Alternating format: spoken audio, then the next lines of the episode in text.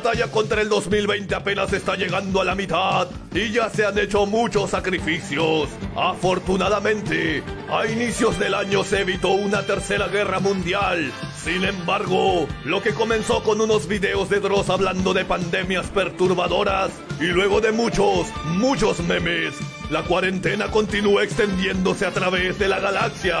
El estrés sigue aumentando, puesto que la población ya no soporta estar tanto tiempo encerrados y eso les afecta psicológicamente. A excepción de Canon, que ya lleva más de una década en cuarentena y ya está acostumbrado. Y por si fuera poco, en abril se reactivaron 15 volcanes aumentó la radiación de Chernóbil, un meteorito cayó en Perú y al parecer la nueva líder de Corea del Norte es más diabólica de lo que se creía. Pero las buenas noticias de que estamos más cerca de una vacuna o de una cura se hacen cada vez más presentes y esperanzadoras. Sin embargo, la llegada de un joven misterioso que nos advertirá de un suceso inesperado para el próximo 12 de mayo a las 10 de la mañana tiene en suspenso a toda la raza humana.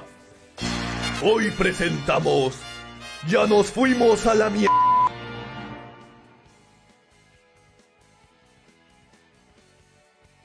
Estoy sin audio. Bueno, así.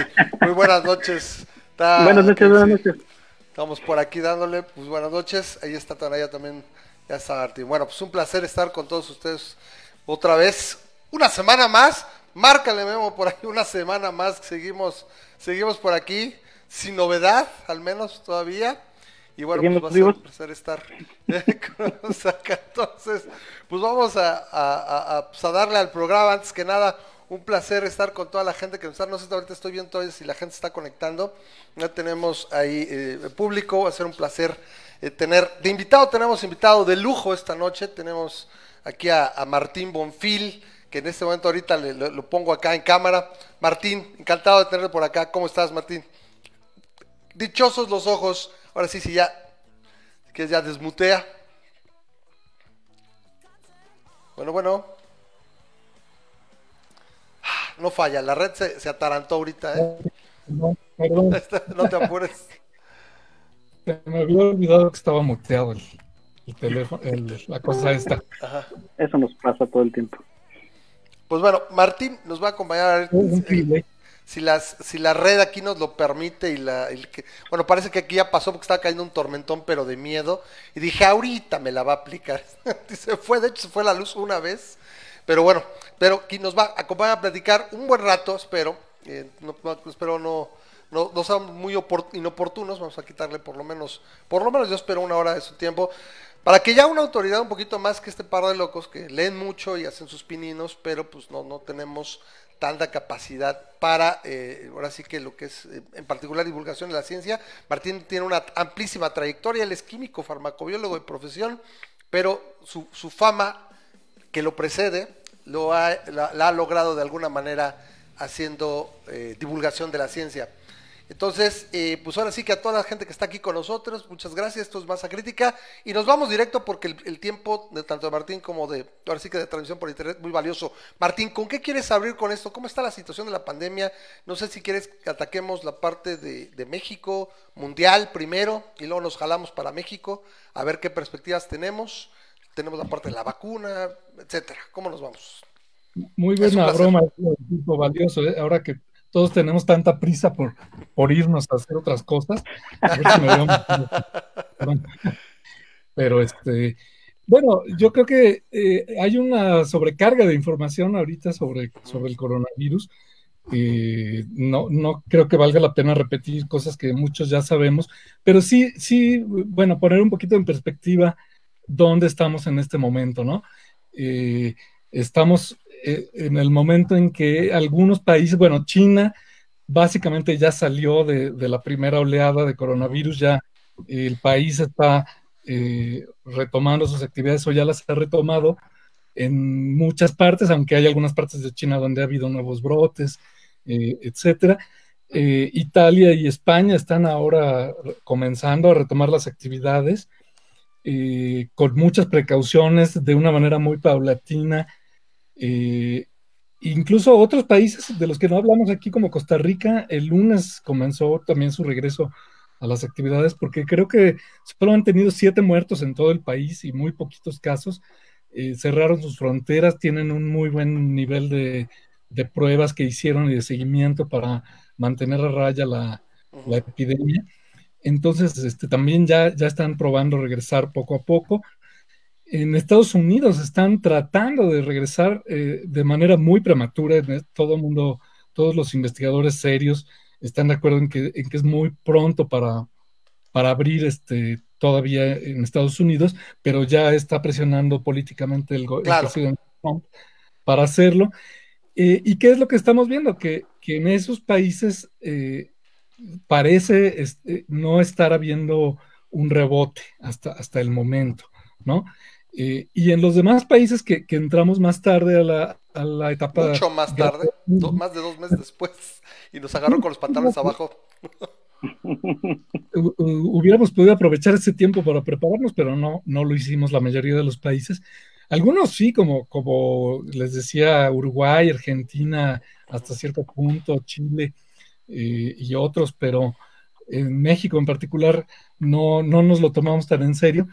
Eh, aunque la gente sí se ha tomado en serio, al parecer, el, aislamiento, incluso desde antes de que lo recomendaran eh, las autoridades, el gobierno, y nuestra curva sí parece estar más o menos aplanada, es decir, no es lo, peor que hubiera podido pasar.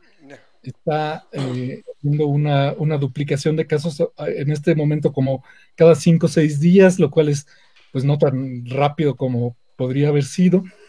Eh, pero eso quiere decir que nos vamos a tardar más en pasar esta etapa de, máximo contagio y ver que empiece a disminuir la curva. Así que no, no está claro cuándo podremos regresar a, a las actividades. No, nadie lo sabe, ¿no? Creo que es un hecho que nadie lo sabe, no sé. Bueno, antes que me olvide cualquier otra cosa, también le doy la bienvenida a Memo Benumea, que aquí está, mira, si no se me olvida y también. Hola, hola.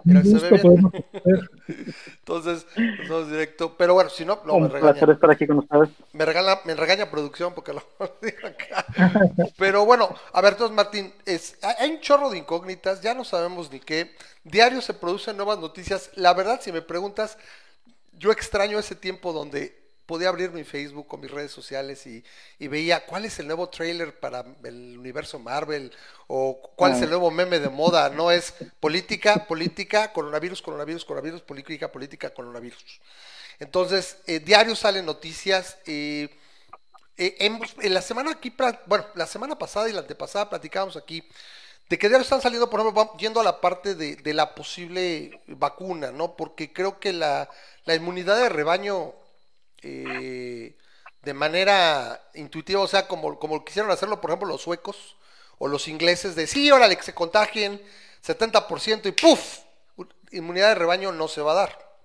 Entonces, eh, todo el mundo nos dice, bueno, amigos nos dicen que una vacuna mínimo va a tardar 24 meses y que responde a la ley de Brooks. O sea, no, no puede bajar de ahí. Sin embargo, tenemos noticias como el esfuerzo de Oxford, por un lado, tenemos la de Laboratorios Modernos en Estados Unidos, que es otro, y otra que acaba de aparecer. La de Oxford hablaba hace dos, a semana y media, que esperaban tener un candidato, si todo salía perfecto, para septiembre. ¿Tú qué opinas de eso? ¿A quién le estás preguntando? A ti, a ti, pues claro que a ti.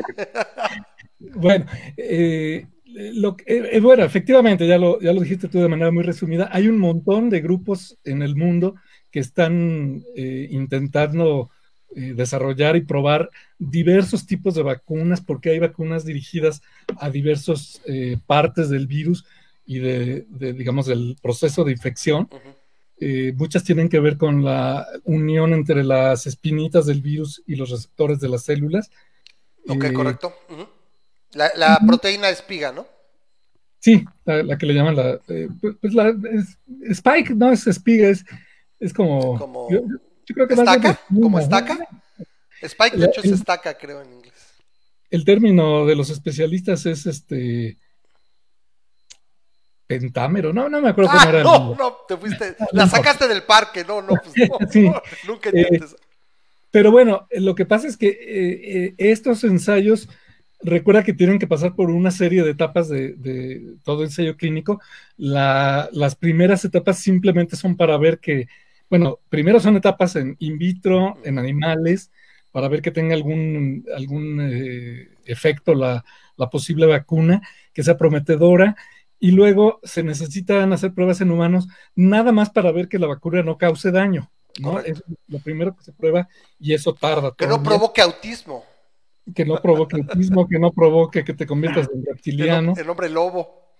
Exacto. Bueno, y, de alguna manera las vacunas que son desarrolladas con ganados siempre tienen potencialmente efectos secundarios, ¿no? Este, estaba, estaba escuchando que, la, la, por ejemplo, la vacuna contra el, el antídoto contra este, la víbora de cascabel, que si te, este, si te, si te muerde una vez una víbora y te, te, te, dan el antídoto que está hecha a base de caballo o algo así, pues órale, funciona pero la segunda vez o la tercera vez que, que necesiten meter ese antídoto, este, puede ser mortal. O sea, que de hecho es casi, o sea, si te pica una víbora de cascabel, bueno, si te muerde una víbora de cascabel tres veces, bueno, en diferentes ocasiones, este, ya mejor deja que el veneno trate de, combatirlo tu cuerpo, porque el, el, el, a base de ganado, esa, a base de, de, caballo, este puede ser, este, pues, muy, muy dañino, ¿no? Entonces, este, hay... pero es muy lógico. ¿Por qué?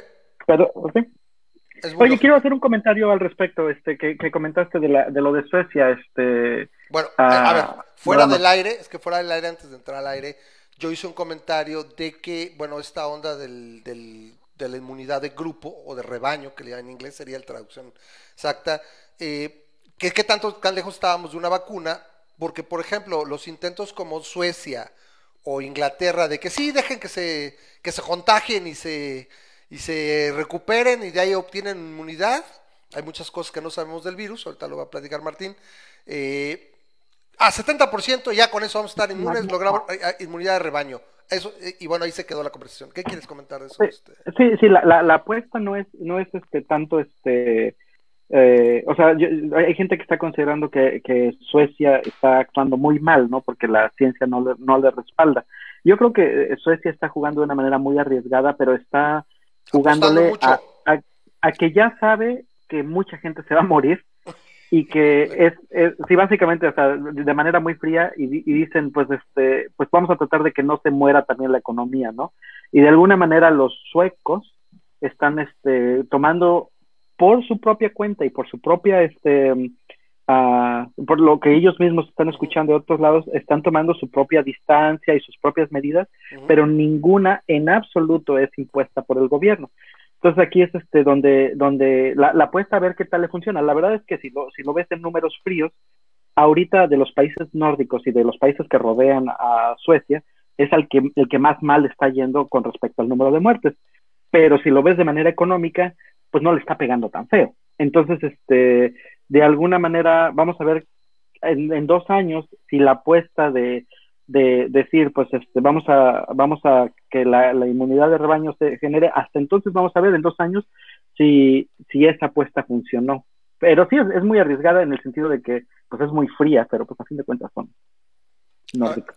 Ah, ¿Tú qué opinas, Martín? Hablando de eso, por ejemplo, el caso de Suecia, pues también ya no está tanto porque se le está saliendo, o sea, su culpa se empezó a disparar y están empezando ahora sí a cerrar algunas cosas sí, bueno, a, mí, a mí no me gusta esa, esa apuesta porque a, mí me parece profundamente antiético eh, poner la economía por, por, encima de las vidas. Por supuesto que hay que hacer siempre un, un balance costo-beneficio, ¿no? Pero creo que eh, lo que muchos países hicieron fue algo que se lo escuché al gobernador Cuomo de, de Nueva York, que era vamos a salvar vidas y la economía luego vemos cómo la arreglamos. Y la manera como muchos países europeos y, en otros lados eh, han decidido arreglarlo es endeudándose, o sea, pidiendo fuertes préstamos para, para enfrentar eh, tanto las personas que no pueden trabajar, el apoyo a las empresas eh, y luego la, reconstrucción, el rescate o, como se le quiera llamar a,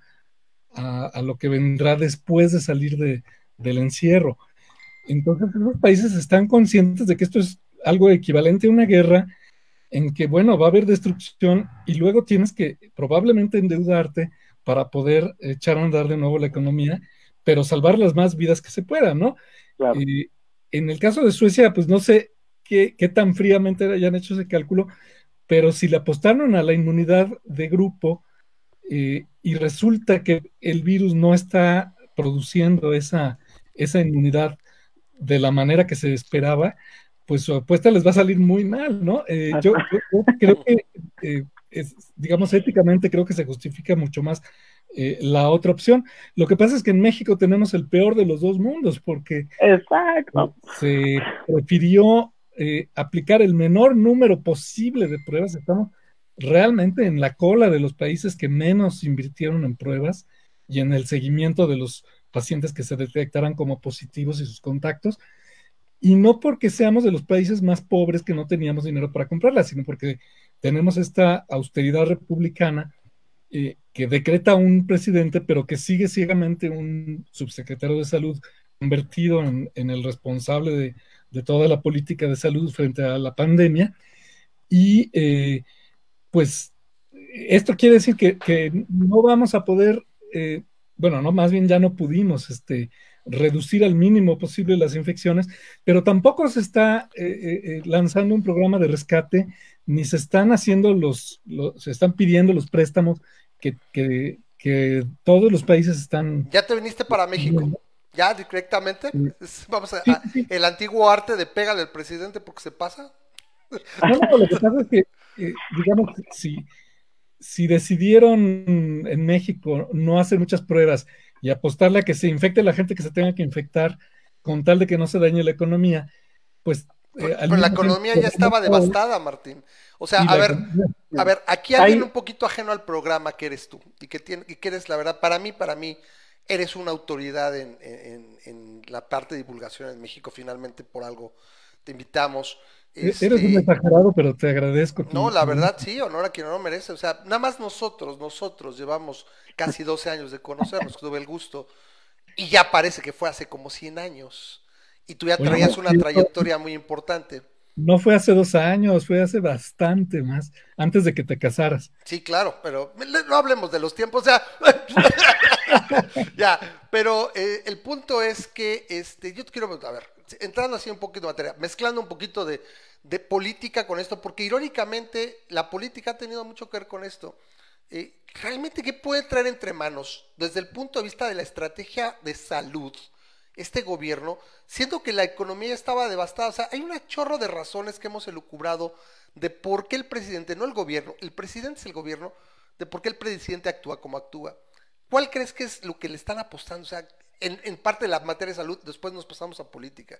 Si la economía ya estaba hecha mierda, la economía ya había, se había eh, contraído 2.4 a nivel anual, desestacionalizado y 1.6 eh, contra el último trimestre, antes de, la encerrona todavía, el veintitantos de, marzo que nos encerramos, como gobierno, porque la sociedad civil se empezó a encerrar dos semanas antes. Eh, bueno, digo, nadie sabemos lo que traen realmente entre manos, pero yo, yo lo que observo. ¿A qué le apuestas? Yo observo, una gran eh, ineptitud y una gran ignorancia en el presidente y en el gobierno. Y en el caso de, la epidemia de COVID-19, yo lo que vi fue que eh, pues le recomendaron o decidió él depositar, perdón, probablemente por recomendación de su secretario de salud, eh, decidió recomendar, digo, depositar toda la, la responsabilidad y todas las decisiones absolutamente en una sola persona, que es Hugo López Gatel, eh, que es alumno entenado del secretario de Salud. Eh, y yo creo que ese fue el error de origen, porque cuando tú le depositas toda la responsabilidad a una persona, después ya se, convocó a la comisión esta nacional de, de, salubridad o algo así, en la que ya participa la UNAM y otras instituciones, pero eso fue después de que ya se habían tomado todas las decisiones, incluyendo la de aplicar el el famoso sistema eh, el problema es que cuando tú, tú le apuestas todo a una sola persona, pues si esa persona no toma las mejores decisiones, eh, ya te pone como gobernante. Y sobre todo si eres un gobernante que no está dispuesto a reconocer un error jamás, eh, pues te pone en la posición de que ya ni modo, tienes que seguirlo apoyando y apoyando y apoyando hasta, hasta la ignominia, ¿no? Ya, ya no pueden echar marcha atrás.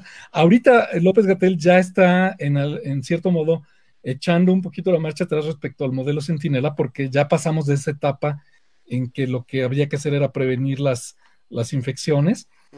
Va a empezar a, ser importante hacer las pruebas de anticuerpos. Y ahí sí, pues ya no hay modelo Centinela que, que valgan. Yo, yo creo en gran medida, no sé qué opine Memo, yo creo que de alguna manera se apostó por el Centinela porque es el modelo más barato. Sí, o sea, no quiero gastar, o sea, o sea, tú lo has dicho muy bien. Yo sigo tus estados muy seguido, Martín, yo te sigo, y hay una, hay una expresión que yo comparto total, este es un gobierno cuentachilero, pierde, pierde pesos por ahorrar centavos. Y en ese sentido yo creo que por eso, por eso lo platicamos aquí, por eso se fue con la, con la del centinela, porque, ah, pues son poquitas pruebas, es un estadístico, cuando desde un principio se habla de que una de las mejores estrategias fue, por ejemplo, la de los coreanos, o, la de los islandeses, ¿no? Chingos de pruebas, rastrear cuando venían todavía casos foráneos, aislar y tratar de minimizar el contagio, ¿no? sin la menor duda, eh, esa, esa, es la estrategia que, más éxito ha tenido, la que recomienda la Organización Mundial de la Salud y todos los grupos de expertos. Eh, ahora también varios de esos países son mucho más pequeños que México o que Estados Unidos, hay que tomar eso en cuenta. Y hay un tercer factor que, que es interesante, que es este de la vacuna BCG, la, el Bacilo Calmet-Guerin, que es la, la vacuna la de la, es de la tuberculosis. Eh, parece ser, todavía se está investigando, está viendo ya estudios internacionales para tratar de, de, decidir si esto tiene un peso, pero parece que los, los países donde se les aplica a toda la población la vacuna contra la tuberculosis están demostrando un grado mucho menor de, de infecciones y por lo tanto de muertes, y países como Italia, como España, como Estados, Unidos, donde no se aplica o se dejó de aplicar hace, hace poco tiempo eh, relativamente, son los que están más afectados. Entonces pudiera ser que también hay, hay otros factores, además de las decisiones que toman las autoridades de salud, que puedan estar este, influyendo en los resultados. Pero lo que sí es claro es que, eh, digo, no, no, yo no tengo evidencia, no, no hay datos que lo, que lo, que lo avalen. Es que todo es Pero para mí es más o menos evidente que, la decisión tuvo que ver con ahorrar lo más posible y buscar lo más barato, que era el modelo Centinela, que, López uh defiende de una manera verdaderamente desesperada, eh, descalificando incluso a, a Thanos Ghebreyesus eh, y a la Organización Mundial de la Salud. Es, eso es una cuestión también bastante complicada. Memo, ¿querías Pero yo creo que de alguna, yo creo que de alguna manera le funcionó la apuesta a, o sea, no le funcionó la entiendo lo que tú estás diciendo, Martín, entiendo que lo estás diciendo de una manera científica, cual, cual científico como eres. Esa es opinión, ¿eh? esa es opinión fundamental. claro. No, sí, yo, yo, tu observación es, es, perfectamente buena. Yo, yo desde mi punto de vista, y yo no soy fan de ANLO, como este, ustedes sabrán, pero yo siento que le funcionó la apuesta. O sea, yo siento que pones a López Gatel, que fue mercadológicamente fue una manera impresionante para que la gente se sintiera de alguna manera con el doctor, ¿no? El doctor bonito de México. Y este, y pues salió gente enamorada de él y todo, y de alguna manera las malas noticias las dan de López Gatel, las buenas noticias las da López Obrador, ¿no? Entonces, este, de alguna manera sigue pues echándose sus puntos y está de alguna manera diciendo, y si algo sale mal, al que le vamos a echar la culpa es a Gatel, ¿no? No, no tanto a López Obrador, que te entiendo que científicamente, bueno, de un, no científicamente, objetivamente, a fin de cuentas el que lo puso fue él, ¿no? Pero la gente no va a ver eso. Yo, yo siento que le funcionó la apuesta mercadológicamente y, y el punto es que, que Gatel eh, tiene un, un grado de popularidad impresionante y de hecho, AMLO no está tan mal en las encuestas como yo siento que podría haber estado si, si hubiera tomado otra, otra actitud, este, o si no hubiera utilizado esta, esta técnica, ¿no? Yo, yo te puedo que, que no se esperaban que se volviera tan popular, ¿eh? ¿No? Te puedo asegurar que no lo pusieron porque es guapo. Digo, yo, no soy buen juez de la belleza masculina, pero a mí no se me hace así como que mi crush no sería. En grupos se rompen géneros, pero estoy seguro que no contaban con eso. Yo creo que probablemente lo escogieron, uno, porque, porque estaba en el puesto, dos, porque lo recomendó su, su, jefe y maestro, el secretario de salud, y tres, pues porque es una persona que sí tiene experiencia, que sí habla muy bien, habla con mucha claridad. Este, pero la sorpresa de que se convirtiera en el personaje del año, eh, de, que las mujeres se, enojan de que está casado, eh, le, hacen declaraciones de amor, eh, que saliera en la portada de quién. Tenemos, tenemos que, tomar en cuenta que las mujeres se desvían por Peña Nieto y era Peña Bombón, te quiero en mi colchón. Entonces, eh, no podemos hablar muy bien de las mujeres mexicanas, en promedio. Todavía no digo que le pidan un hijo a, López Gatel. Pero, eh, bueno, por supuesto, la, apuesta de López Gatel, en el que depositó la responsabilidad de López Obrador, pues hasta ahora no sabemos si le salió bien, ¿no? O sea, parece que le salió bien. Siento que está por desgastarse. Por de, de, la vacuna de la tuberculosis. Pero vamos a ver, ¿no? Porque también hay un montón de posibles casos eh, ocultos ahí. Eso. diagnóstico de, neumonía típica. Eh, las muertes apenas están subiendo. Eh, decían que esta semana iba a llegar el pico. Si no llega esta semana, probablemente llegue la, semana siguiente. Pero el pico no quiere decir que ya se acabó, el pico quiere decir que estamos en lo peor y eso peor a lo mejor dura una, dos o tres semanas en que los, el número de infecciones y de muertes aumente este, exponencialmente. Hay, una duplicación cada dos. Eso es lo que yo quería mencionar, Martín. Este, trayendo, antes de irnos ya a la parte de las vacunas y las, y las prognosis y lo demás que podemos tener, este, a ver, si estamos en esa parte de México, es el problema es que yo siento que tiene una semana y cachito que tiene mucho descrédito lo que está ofreciendo Gatel. Se está desgastando rápidamente. Rápidamente. Yo, yo paso, yo por ejemplo me decía el otro día a mi mamá, ay, es que cómo estás tan bien informado. Bueno, no es que yo esté muy bien o mal. Oigo mucho radio. Creo que el radio es uno de los pocos medios que no se ha viciado tanto. Entonces, pasas de una a otra, lo oigo todo el día.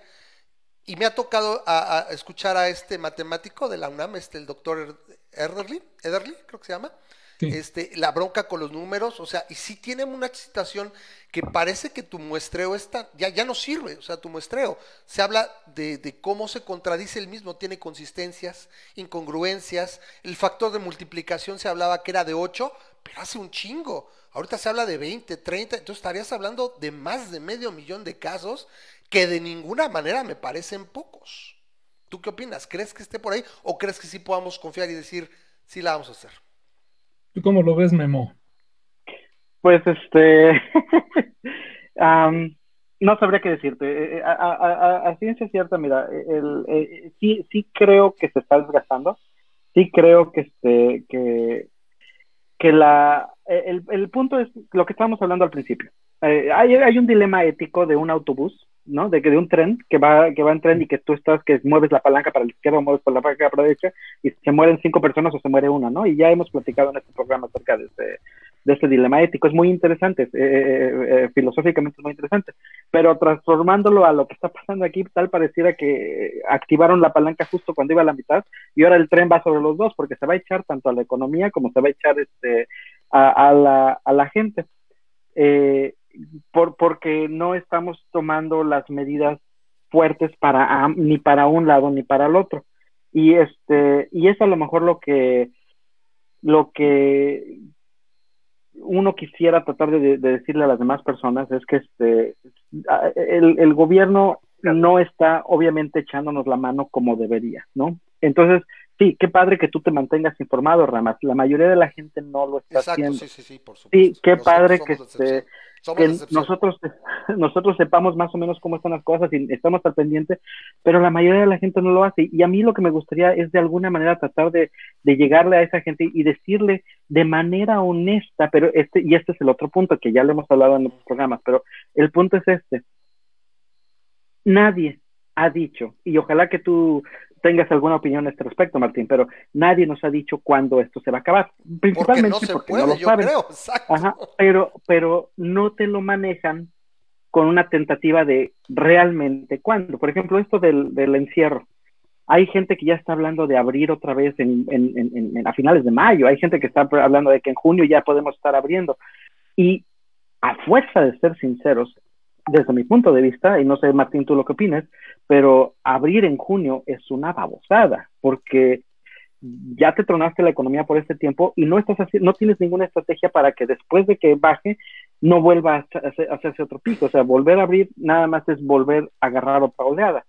¿O, cómo lo ves tú? A lo mejor estoy siendo demasiado pesimista. Bueno, eh, ayer el doctor Antonio Lascano con, con Denise Merker expresaba justo ese punto de vista, que a él le parecía que regresar a la escuela en junio para los niños era eh, absurdo, que era un riesgo innecesario. Mira, lo, bueno es que nosotros como vamos atrasados, vamos a tener un poquito chance de ver lo que va pasando en otros países. En España ya están regresando, en Italia, eh, en Costa Rica. Vamos a ver cómo les va a ellos en, una semana, en dos semanas, en tres semanas. Y, a lo mejor tendremos tiempo de... Eh, ¿Tú crees? Que ahora sí lo apliquen. A ver si caso. Nadie ha dicho ni siquiera el secretario de salud que, está escrito en piedra regresar el primero de junio. No, originalmente regresábamos el 17 de abril. Fue bueno, la primera vez que... el primero de abril. Este, ¿Ah, Cuando en la UNAM nos dijeron, pues nos dijeron, todavía se manejaba que el, primero de abril tentativamente y luego se fue retrasando. Ahora, eh, el regreso va a ser paulatino. Una cosa que está ocurriendo es que, la, eh, ya hay presión de las industrias de Estados Unidos para que las industrias mexicanas que le, le suplen de materia prima de partes eh, industrializadas, las cadenas productivas, las cadenas productivas reabran antes, ¿no? Lo, cual tiene cierta lógica porque, eh, pues sí es, digamos, las, las industrias estadounidenses no pueden trabajar si no abren las, las que les surten en México. Entonces probablemente se empiecen a, a elegir ciertos ramos para que vayan abriendo eh, en el ramo restaurantero, por ejemplo, es muy claro en España lo que está pasando, que es que están abriendo, pero les impusieron que solo abran, creo que el 30% de las mesas, eh, etcétera, y se dan cuenta de que con ese número de mesas no les costea abrir, entonces, algunos prefieren permanecer cerrados hasta que se permita abrir el 50%. Se hablaba, se hablaba incluso de meter acrílicos y plexiglas. No sé, o sea, es, una cosa, una situación muy paranoica. Eh, lo corta tío rápido para comentar que me dicen, ya me regañaron que por el comentario que hice de las mujeres, que fue muy misógino. o, sea, no es eso. O sea, a ver, yo podría también decir que a veces los hombres, los mexicanos también se van de bruces con, con una mujer, ¿no? O la Pati Navidad, ahora salió Talía que come brownies con, con, con marihuana y nos volvemos locos. O sea, es, un comentario lo más inocente posible.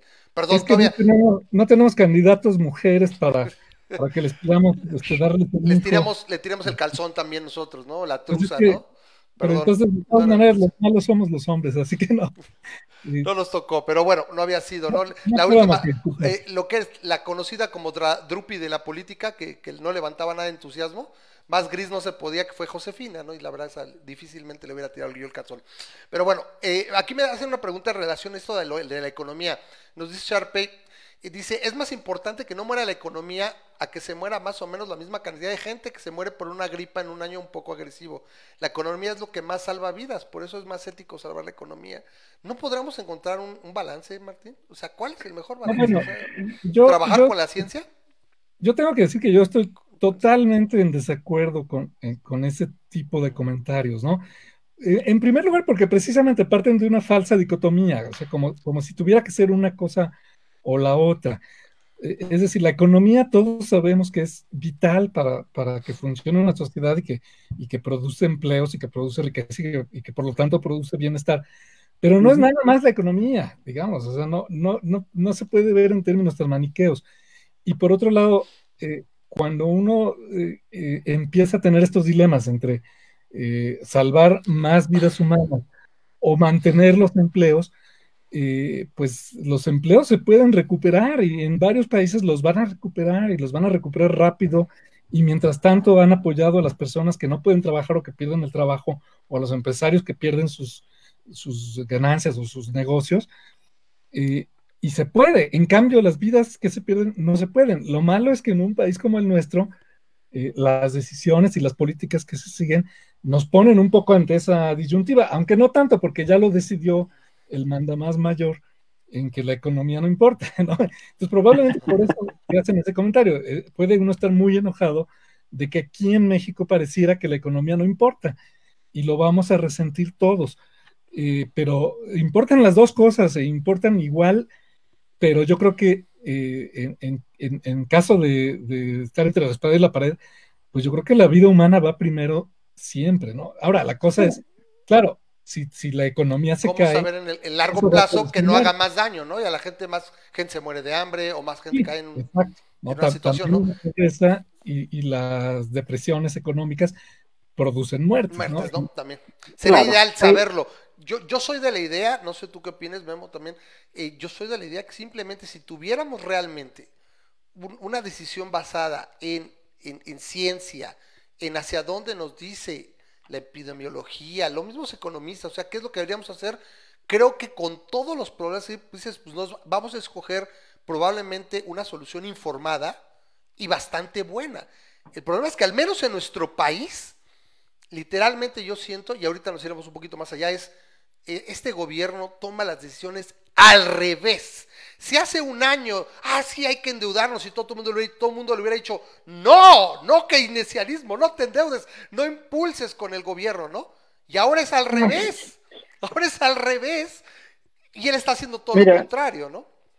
Eh, un, pequeño comentario al margen, y, ya tú sabes mi posición política, yo te diría que no es tanto este gobierno, sino en realidad el gobierno de México, porque no es como que siempre hemos sido un gobierno dedicado a la ciencia.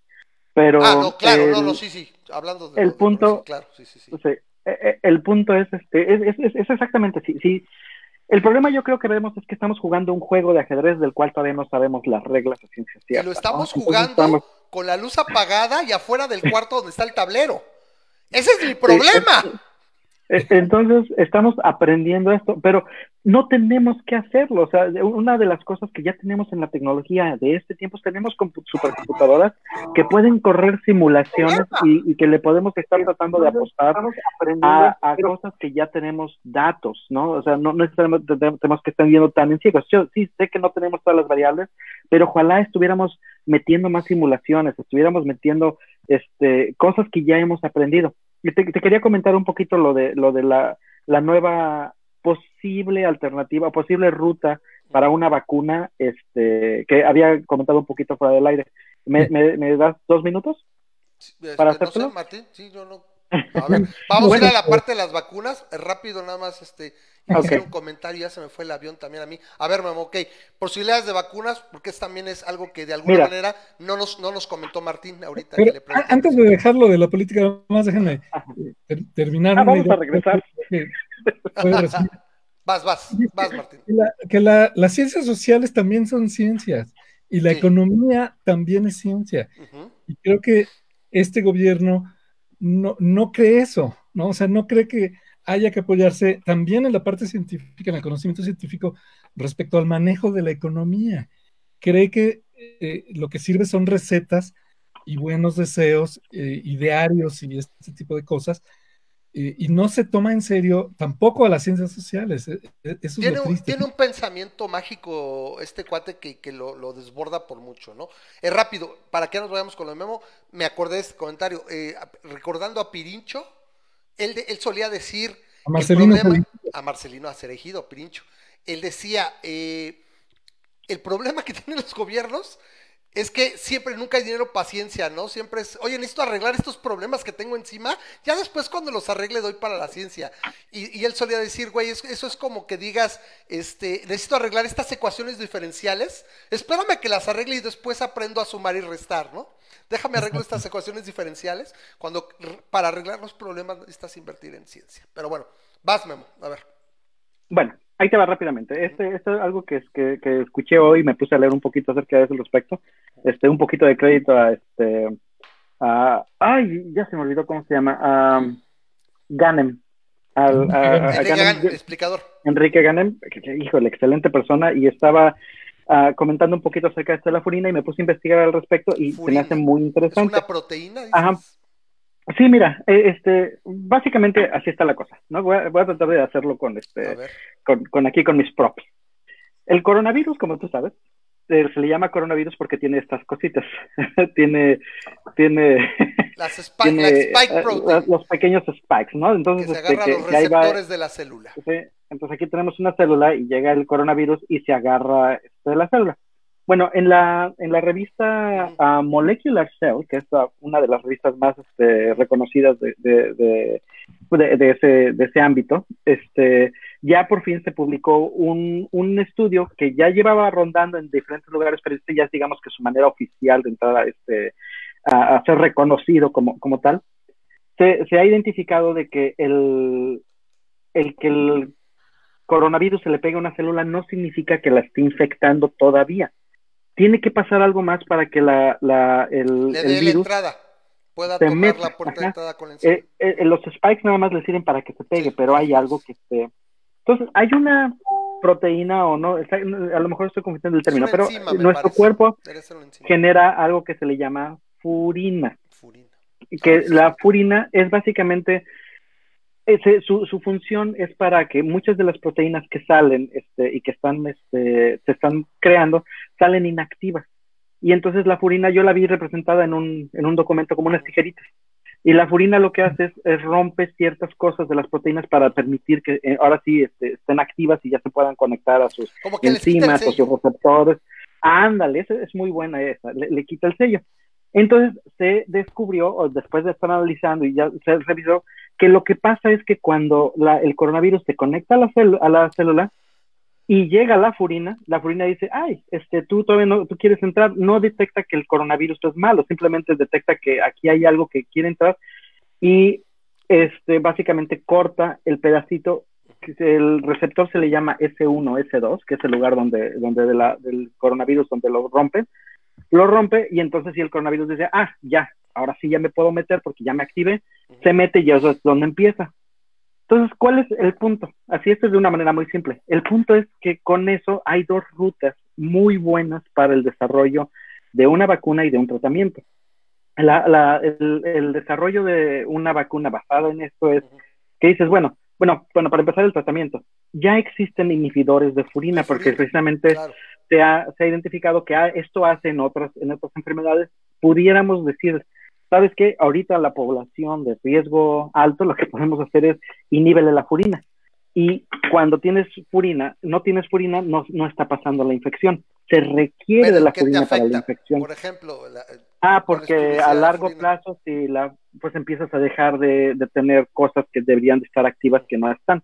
Particularmente se entiende como que son, te genera problemas de, ah, del sistema inmunológico, ¿no? De que, y, y pudieras tener problemas de este, autoinmunidad, pudieras tener problemas de alergias, porque, este, porque la furina no está haciendo función, pero a, a corto plazo es una posibilidad, ¿no? Pero lo mejor es esto.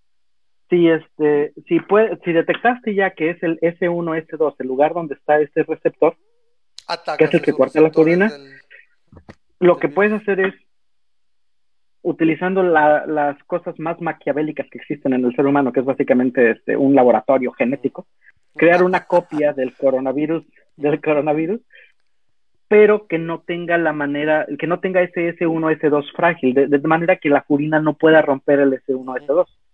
Y si eso puedes hacer, básicamente tienes una copia igualita del coronavirus, pero sin manera de, de, de activar. Eso, Entonces, eso lo me que suena es- peligrosamente a Soy Leyenda, maldita sea. Estamos en una, en una película de Agarro- y le metes al cuerpo humano una cantidad brutal de este tipo de, de coronavirus que no pueden ser activados y este y entonces este ya tienes lo, lo bello de esto es que los anticuerpos son tuyos son de tu cuerpo porque hay muchas otras cosas Sí. que puedes hacer ya lo habíamos eh, lo platicamos al inicio del programa hay cosas que puedes desarrollar utilizando eh, vacas o caballos o camellos creo que las llamas incluso es este otra una ahorita de las de las maneras en las que están pensando porque las llamas generan anticuerpos muy pequeños y, y- eso ayuda mucho, incluso generarían un anticuerpo tan pequeño que pudiera ser inhalado en lugar de ser inyectado. Pero bueno, el, el punto es, eh, lo, lo mejor, lo ideal es que tengas un anticuerpo este, desarrollado por tu mismo cuerpo y esto te lo ayudaría. Ahora, ¿cuál es el punto? Sí, se oye muy bonito. ¿En cuánto tiempo la tenemos? Es- eso no? es a lo que yo quería llegar con Martín. Ajá. Porque, a ver, ya, que estuvo, a ver, por- con Martín, porque eso es lo que nos dicen, ¿no? Eh, eh, y la semana pasada platicábamos aquí, Martín, de que un proceso normal, promedio de un desarrollo de vacuna, tendríamos una vacuna para 2032. Una madre así. Ahorita No, todos no, no es estas. cierto, no es cierto.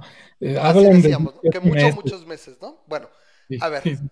así, pero en tiempo récord, así rápido, rápido, como está trabajando, mínimo 24 meses. Y si No, bueno, pero ya, ya dijo la, la no primera dama Ajá.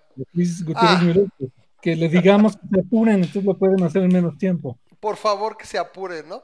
Y Eh, quítale, quítale eh, 10 meses a eso para que se No, apuren. pero, pero esa es la pregunta, básicamente es, algunos amigos y alguna gente que tenemos también conocidos que sabe que tiene algún eh, pasado en virología y demás, dicen que no se puede hacer abajo de 18 meses ni 24. Es, es imposible. Citan incluso ley de Brooks. O sea, no, no puede hacerse. Sin embargo, yo por todos lados escucho y yo lo que entiendo es, hay tantos recursos a nivel planeta, o sea, por todas partes, gente que le quiere pegar, que es realmente tan, tan, es tan difícil que se adelante. O sea, porque yo lo que entiendo es que lo que lleva tanto tiempo es la parte de las pruebas en humanos. No per se la vacuna misma, sino a ver que no es peligrosa y darte un grado. Porque lo que decían es, si la cagan, ahorita al rato los antivacunas y todo va a ser un relajo. No la puedes regar, ¿no? Nos enfermó más la vacuna que el coronavirus. Estuvo peor el remedio que la enfermedad. No, bueno, es muy difícil que, que una vacuna eh, cause algo peor que la enfermedad. Lo que puede pasar es que no sirva. Pregúntale a Will Smith. No, no, pero recuerda que, que, la primera fase es garantizar que la vacuna no cause daño. Eh, ya después se prueba si tiene algún efecto y luego eh, se prueba cuánto efecto tiene ya con un grupo amplio. Entonces, este, es, es, prácticamente seguro que la vacuna no te va a enfermar más o no te va a convertir en un mutante ni nada de eso. Lo difícil es que la vacuna sirva, ¿no? Que, que te produzca que haga que tu cuerpo produzca anticuerpos y que esos anticuerpos perduren y sean protectores contra la infección. Eso es lo que va a costar mucho trabajo. Y hay virus contra los que no se pueden este, desarrollar fácilmente vacunas, aunque más bien es porque el virus muta mucho, ¿no? Que no es el tipo de este virus. Que no es el hasta caso. Ahora. Hasta ahorita. Eh, pero, eh, bueno, esto que mencionaba Memo de la, de la purina, bueno, él, él ya no estaba hablando de una vacuna, él estaba hablando de otra posibilidad que no sé si te la inventaste tú, Memo, o la viste. Porque Yo nunca veo de la furina, eso me suena como sacado de Dune, una ah, cosa pues, ¿Qué te puedo decir? En, en mi Facebook te, puse la liga, pero te la puedo compartir aquí para que todos lo vean. Nada más que, de, hace cuatro días de la furina, pero allí nada más decían que, que la espina esta tiene, del virus tiene un sitio donde tiene que cortar la furina probablemente para, para permitir la unión de la, de la espina con el receptor de la célula el S1, S2. Ajá. Pero no decían que eso pudiera usarse como terapia. ¿eh? Este, eh, entonces ya la parte... Ah, no, pero, pero como terapia, digo, o sea, obviamente estoy, este, estoy poniendo las posibles rutas, ¿no? Una, una terapia sabiendo de que ya, ya tienes dónde es el receptor, ya sabes que, que es este puntito. Bueno, ¿qué puedes hacer? A lo mejor puedes generar alguna manera de proteger ese, ese, eh, ese punto S1, S2 para que la purina no lo pueda romper. yo este lo que entiendo que sería simplemente otro punto de ataque. Por eso es a lo que yo quiero ir. O sea, un procedimiento, una forma ya sea de desactivar el virus, de inmunizar, o sea, como que siento que alrededor del mundo, Martín, hay muchas opciones. Tú ves, tú ves complicado que sí sean, o sea, menos de 18 a 24 meses, que es lo que casi todo el mundo maneja de, no puede hacerse, no va a ser menos de ese tiempo. Y tenemos por ahí gente, como la gente de Oxford, que nos dice, si todo sale bien, puedo tener un candidato en septiembre y producir algunos millones, que esos primeros millones obviamente irían con el personal de salud. Hay gente en Estados Unidos, es decir, este, no estoy seguro si empresas o, grupos de investigación en universidades, me parece que eran algunas empresas. Moderna, los laboratorios de Moderna, me parecen eran los gringos. que ya estaban diciendo, sí podríamos tener una vacuna en, menos tiempo, ¿no? En unos seis, ocho meses. Eh, pero bueno, habrá que ver si, si de veras pueden cumplir esa, ni siquiera esa posibilidad. Pero, es una posibilidad, y supongo que la tienes. Perdón. Ah, perdón, pásale, coge. no, no, ya, ya terminé. a ver, lo, que creo que entiende que dice Memo es, la tienes. La tienes, ¿cómo la, produces? ¿A eso te refieres? Ahora prodúcela, ahora distribúyela, ¿no? Ah, Entonces, eso es aparte. Claro, o sea, tú tienes una vacuna que pasó por el proceso de, de desarrollo eh, de pruebas clínicas, lo cual viene, implica la parte de ciencia básica, digamos, de, de, probar la, la, estrategia para desarrollar la, la vacuna que bloquee con anticuerpos el receptor de la célula, que bloquee con anticuerpos la espina del virus, este, o cualquier otra estrategia. Eh, luego hacer la fase 1, la fase 2 y la fase 3 del estudio clínico en humanos, ya, ya que pasaste por in vitro, ya que pasaste por animales, que ya sepas que, que no es dañina, que sí funciona y que sí tiene un, grado de, eficacia, digamos, que valga la pena, aunque sea el 50%, ¿no? Para que valga la pena aplicarla. Bueno, no es cierto, ¿eh? una vacuna que tuviera 25% de, de, efectividad ya nos ayudaría mucho. Eh, y luego es fabricarla masivamente en las cantidades que se requieren. Eh, a veces se fabrican en huevos de gallina, a veces se fabrican en caballos. Ahorita hablaban de llamas para fabricar porque tienen los anticuerpos. En, murciélagos, chinga, en murciélagos. la cuña apriete. Pero eh, se haga como se haga, pues esto puede tardar todavía semanas o meses en, comenzar a ver eh, una, una, cantidad suficiente como para empezarla a exportar a, a los diversos países. Y eh, además, probablemente al principio, pues los países que la puedan pagar más caras serán los primeros que la tengan, pese a los esfuerzos de, de Andrés Manuel para, para tratar de que no se negocie con la vacuna cuando vaya. Todo, regresa a, eso, ¿Cómo, cómo, cómo nos jala un poco? A ver, rápido, voy a hacer leer un par de comentarios, Martín, aquí para que vayamos viendo, porque tenemos, eh, tenemos público, dice, eh, hablando también de, aquí, de, aquí, bueno, aquí casi nadie le dice a Andrés Manuel, el presidente, para nosotros es el cacas. Eh, un problema es que en este régimen ni la economía ni las vidas humanas son tan importantes como los tertos proyectos de ya saben quién. Podríamos tener recursos para salvar vidas y salvar empleos y salvar empresas, pero todo el poder del Estado está al servicio de la necesidad presidencial. En relación a eso, yo ya perdí la cuenta, ya llevaba más de un millón de millones de pesos tirados entre todo lo del año pasado hasta este. ¿Cuánto podríamos hacer nada más con lo que pierde Pemex en un trimestre? Nada más para que nos sí. Dice, dice Alejandra ah. Coronado, la gente común ¿Cómo podemos apoyar a la economía cuando la contingencia vaya terminando? Es una pregunta, Martina, ¿tú qué opinas? ¿Consumiendo en las tienditas como tanto dices o qué más podemos hacer? Gracias. Yo tengo idea, pero quiero escuchar a Martín. ¿Cómo, se podría recuperar? ¿Qué podemos hacer? Dice, ¿cómo podemos apoyar a la economía cuando la contingencia vaya terminando, consumiendo en las tienditas que tanto, como tanto dicen, ¿qué más podemos hacer? O sea, como consumidores, los que todavía tengamos poder adquisitivo, que conservemos nuestras fuentes de ingresos, supongo. Me preguntan a mí, este, no, pues lo están comentando. No, la verdad es que creo que le están, eh, eh, se están acercando al peor árbol posible, pero lo que sí tengo claro es que, bueno, los que, los que tengamos poder adquisitivo, pues tratar de gastar lo más que podamos, ¿no? Es la este, ironía. O sea, parece que todo es al revés. Ahorrabas, no, ahora gasta, gasta, gasta, ¿no? Entonces. Bien, eh, bien, bien sabemos que eh, cuando pasó lo del 9-11, me voy a ver muy Michael Moore, pero bueno, cuando pasó lo del 9-11, lo del 11 de septiembre en Estados Unidos, las torres, eh, lo primero que salió a decir George Bush en ese momento fue salgan a comprar. O sea, no dejen que la economía se desactive. Este, sabemos que el, miedo de los árabes, en este caso, de los musulmanes y todo, no dejen que los venza, salgan a comprar, porque a fin de cuentas es como se mueve el capital, es como se mueve el dinero. Y es exactamente eso, o sea, yo, yo lo que te recomendaría, o lo que recomendaría yo a las personas que pueden hacerlo, como dice Martín, es si ahorita tienes la capacidad de comprar en la calle, en el sentido de que puedes comprarle a un restaurante que, que tiene, está trabajando, digamos, a, medias, este, pues sí, cómprale, o sea, este, sal, y este, acostúmbrate a consumir dos veces a la semana, este, el, lo que este restaurancito vende en, para llevar, ¿no? No tienes que ir ahí, pero para llevar, habla y, y, ve a recoger acá y así.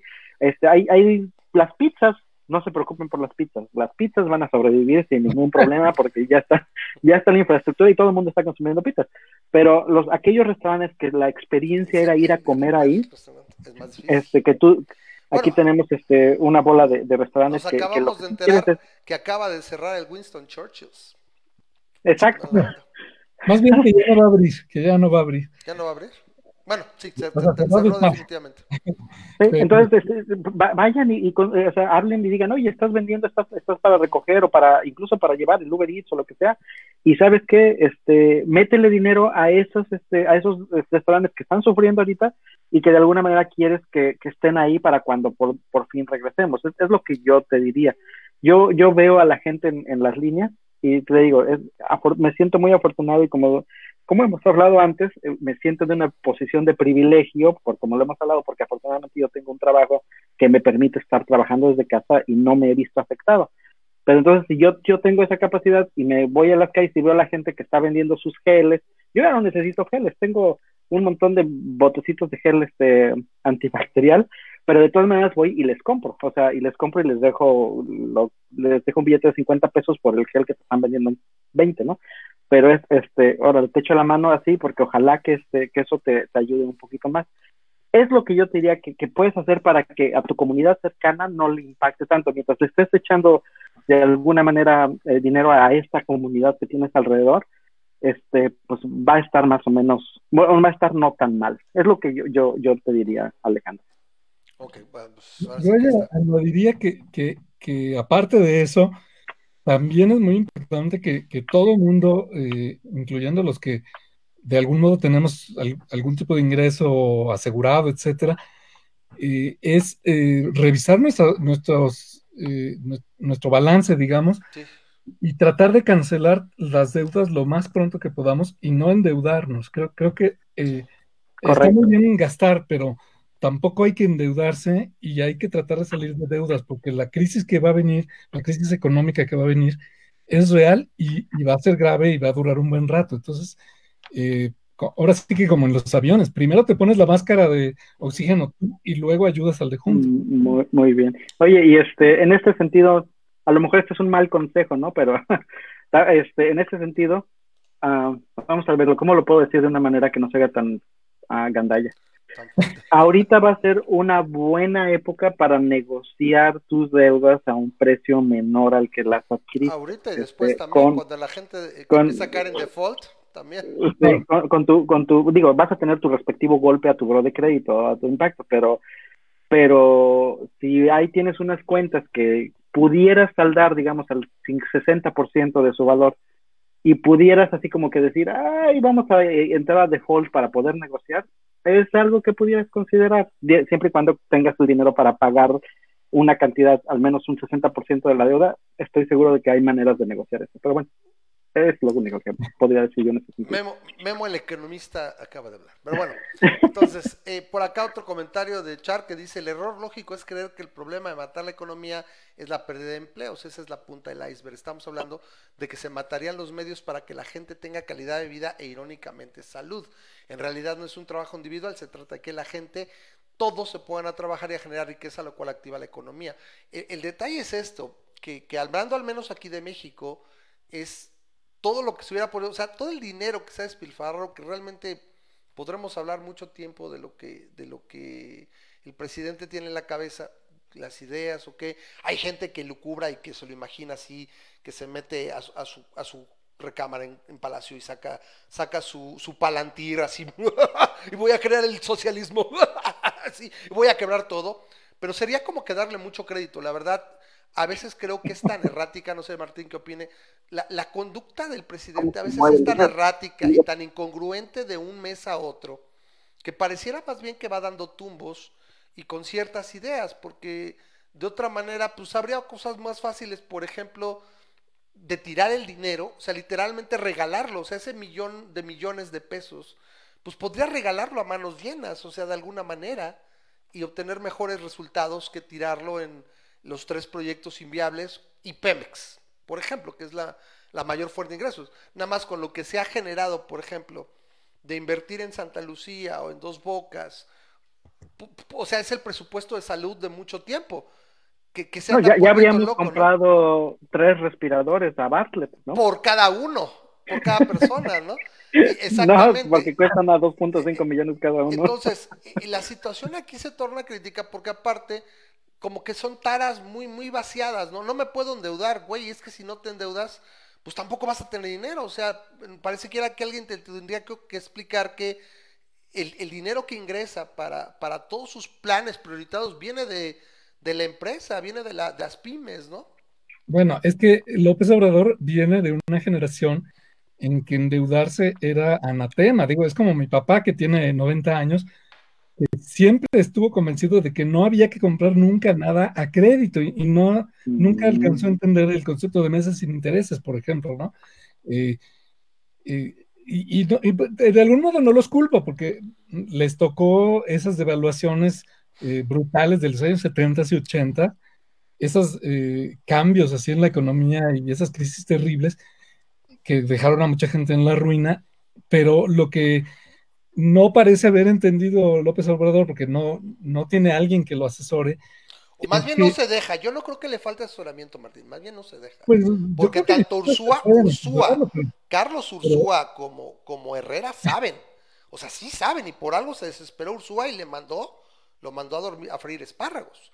Pero yo pues no creo que le falte. Pero teníamos 30 años de, de buen manejo de la macroeconomía, no de la microeconomía la desigualdad, la pobreza en México sigue siendo terrible, pero la macroeconomía ha estado bien manejada.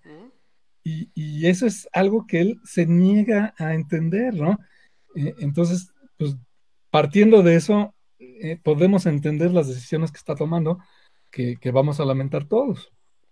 Ahora, entonces, dejemos tantito de lado, eh, podemos volver ahorita de todos modos a, a ver qué está pasando, porque es que, es que nos jala, o sea, nos preocupa, porque es lo que yo creo que entendemos, ni siquiera es la pandemia misma.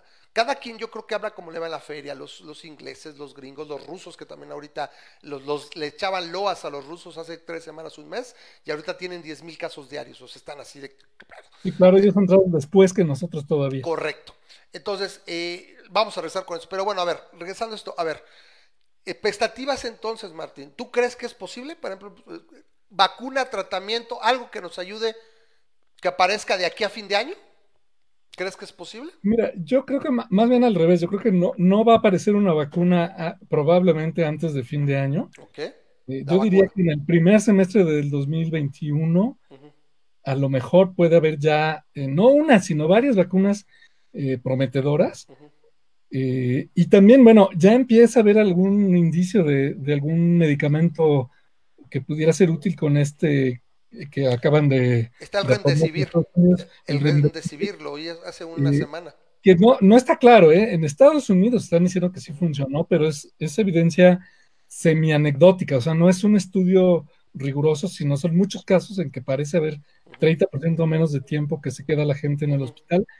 En otros países no están encontrando perdón, todavía esto, vamos a ver, a lo mejor surgen otras opciones. Ya se descartó, por ejemplo, el, ciclo, eh, perdón, ¿qué? La hidroxicloroquina. Ah, sí, es así, no, nunca. Me parece que esa sí fue más, más impulso del mismo Trump que le dio al principio. El ah, detergente inyectado, el, el FAB inyectado, ¿no? era, era, bueno, hay otras, muchos antivirales, incluso algunos antirretrovirales que, que, se están ensayando el grupo de Antonio Lascano había encontrado teóricamente un, posible sitio de ataque para, para un anti, antiviral muy específico cuyo nombre no, no me grabé. Eh, a ver si alguien hace la prueba clínica o bueno, bueno algún ensayo este, experimental. Entonces, bueno, también puede ser que surjan algún tipo de, fármacos que ayuden a tratar eh, este, este padecimiento. Y bueno, lo, que pasa es que la gran incógnita es, yo creo que ahorita la, incógnita más grande es eh, la de la inmunidad, ¿no? Si, realmente se puede producir inmunidad eh, contra este virus que, dure y que, realmente te proteja. Y bueno, el virus ha sido eh, muy sorprendente porque presenta varios fenómenos inesperados, como este de la coagulación anormal que se da en los pacientes, eh, y cada pequeño hallazgo que surge, por desgracia, además se convierte en una teoría de conspiración, ¿no? Y dicen, es que no era neumonía, era coagulación. No, es neumonía y además coagulación. Sí, se habla, se habla de que la coagulación provoca la insuficiencia respiratoria porque genera trombos a nivel alveolar y demás, ¿no? O sea, todo lo están checando diario. Y aparte, pareciera que nunca, nunca se había infectado, bueno, en nuestro tiempo, tanta gente, y cuando tienes tantos, tantos eventos, pues hay mucha variación también, ¿no? No conoces también todos los tipos de actuación del virus, ¿no? Claro, y además, bueno, vamos a ver cómo va evolucionando el propio virus. Este, efectivamente pudiera ser que, vaya volviéndose menos, menos, eh, que, vaya bajando su menos mortalidad. Letal, menos letal, ¿no? Menos letal, eh, pero bueno, a lo mejor sale al revés. Eh, hay, hay muchos factores, o sea, realmente es algo muy nuevo, muy distinto a lo que se conocía y, habrá que pugnar para que, eh, digamos, los gobiernos del mundo establezcan mecanismos de, preparación y de protección contra este tipo de amenazas que van a seguir surgiendo inevitablemente, ¿no? Ya, ya Bill Gates lo había propuesto. en el 2015 en una TED. En, su famosa conferencia TED, ¿no? Que, que, había que establecer un mecanismo, así como los hay para la guerra, para estar prevenidos contra las nuevas eh, la, película de Contagion, o sea, de Contagio, también venía también de alguna manera, es de, Contagion es de 2011, o sea, venía con la idea de, de, de como llamar la atención del mundo. Yo leí hace poco también que, por ejemplo, el, el, equipo de respuesta de Trump, o sea, aparte gente del CDC, etcétera, le estuvo avisando de una probable, de una situación en cuanto a coordinación, o sea, que estaban vulnerables desde 2017, a los pocos meses de que había entrado él a, la presidencia y, no lo hizo caso, ¿no? Es ahí un poco del problema de tener, eh, de la ironía de la democracia que tiende a poner de líderes a los menos preparados. ¿Por qué? Porque todos votan. Eso ya es material de otra discusión. Eh, hablando de esto, Martín, de las últimas cosas, por ejemplo, es la, cepa en California que parece que, que ha sido detectada y que parece decían, literalmente en la mañana sale la noticia, es más contagiosa, parece que es una cepa más contagiosa y que está dominando. Y ching, ya nos llevó pifas, ¿no? Y, en la tarde aparece, pero parece ser menos letal, ¿no? Vamos a seguir viendo esto, O sea, ¿tú crees que vamos a seguir viendo esto semana a semana? Pero también estamos conociendo más, ¿no? O sea, todo se está llevando al acervo de, conocimiento sobre el virus, ¿no? Sí, sí, eh, eh, tú me preguntabas como que qué perspectivas veía yo. la verdad es que eh, yo hubiera pensado, o sea, si me hubieras hecho esa pregunta hace un mes, te hubiera dicho una respuesta mucho más positiva. Lo que pasa es que están saliendo cada vez más incertidumbres acerca del virus y de, la infección y de la pandemia, eh, lo cual hace cada vez más difícil predecir. Es, evidente que no se va a acabar la humanidad por esta pandemia. Eh, es evidente que en algún momento o va a disminuir en todo el mundo al grado de que se pueda declarar que la pandemia terminó, aunque el virus sigue existiendo y aunque regrese una o dos veces al año, como regresa la, la influenza H1N1 y las demás influencias y catarros y demás.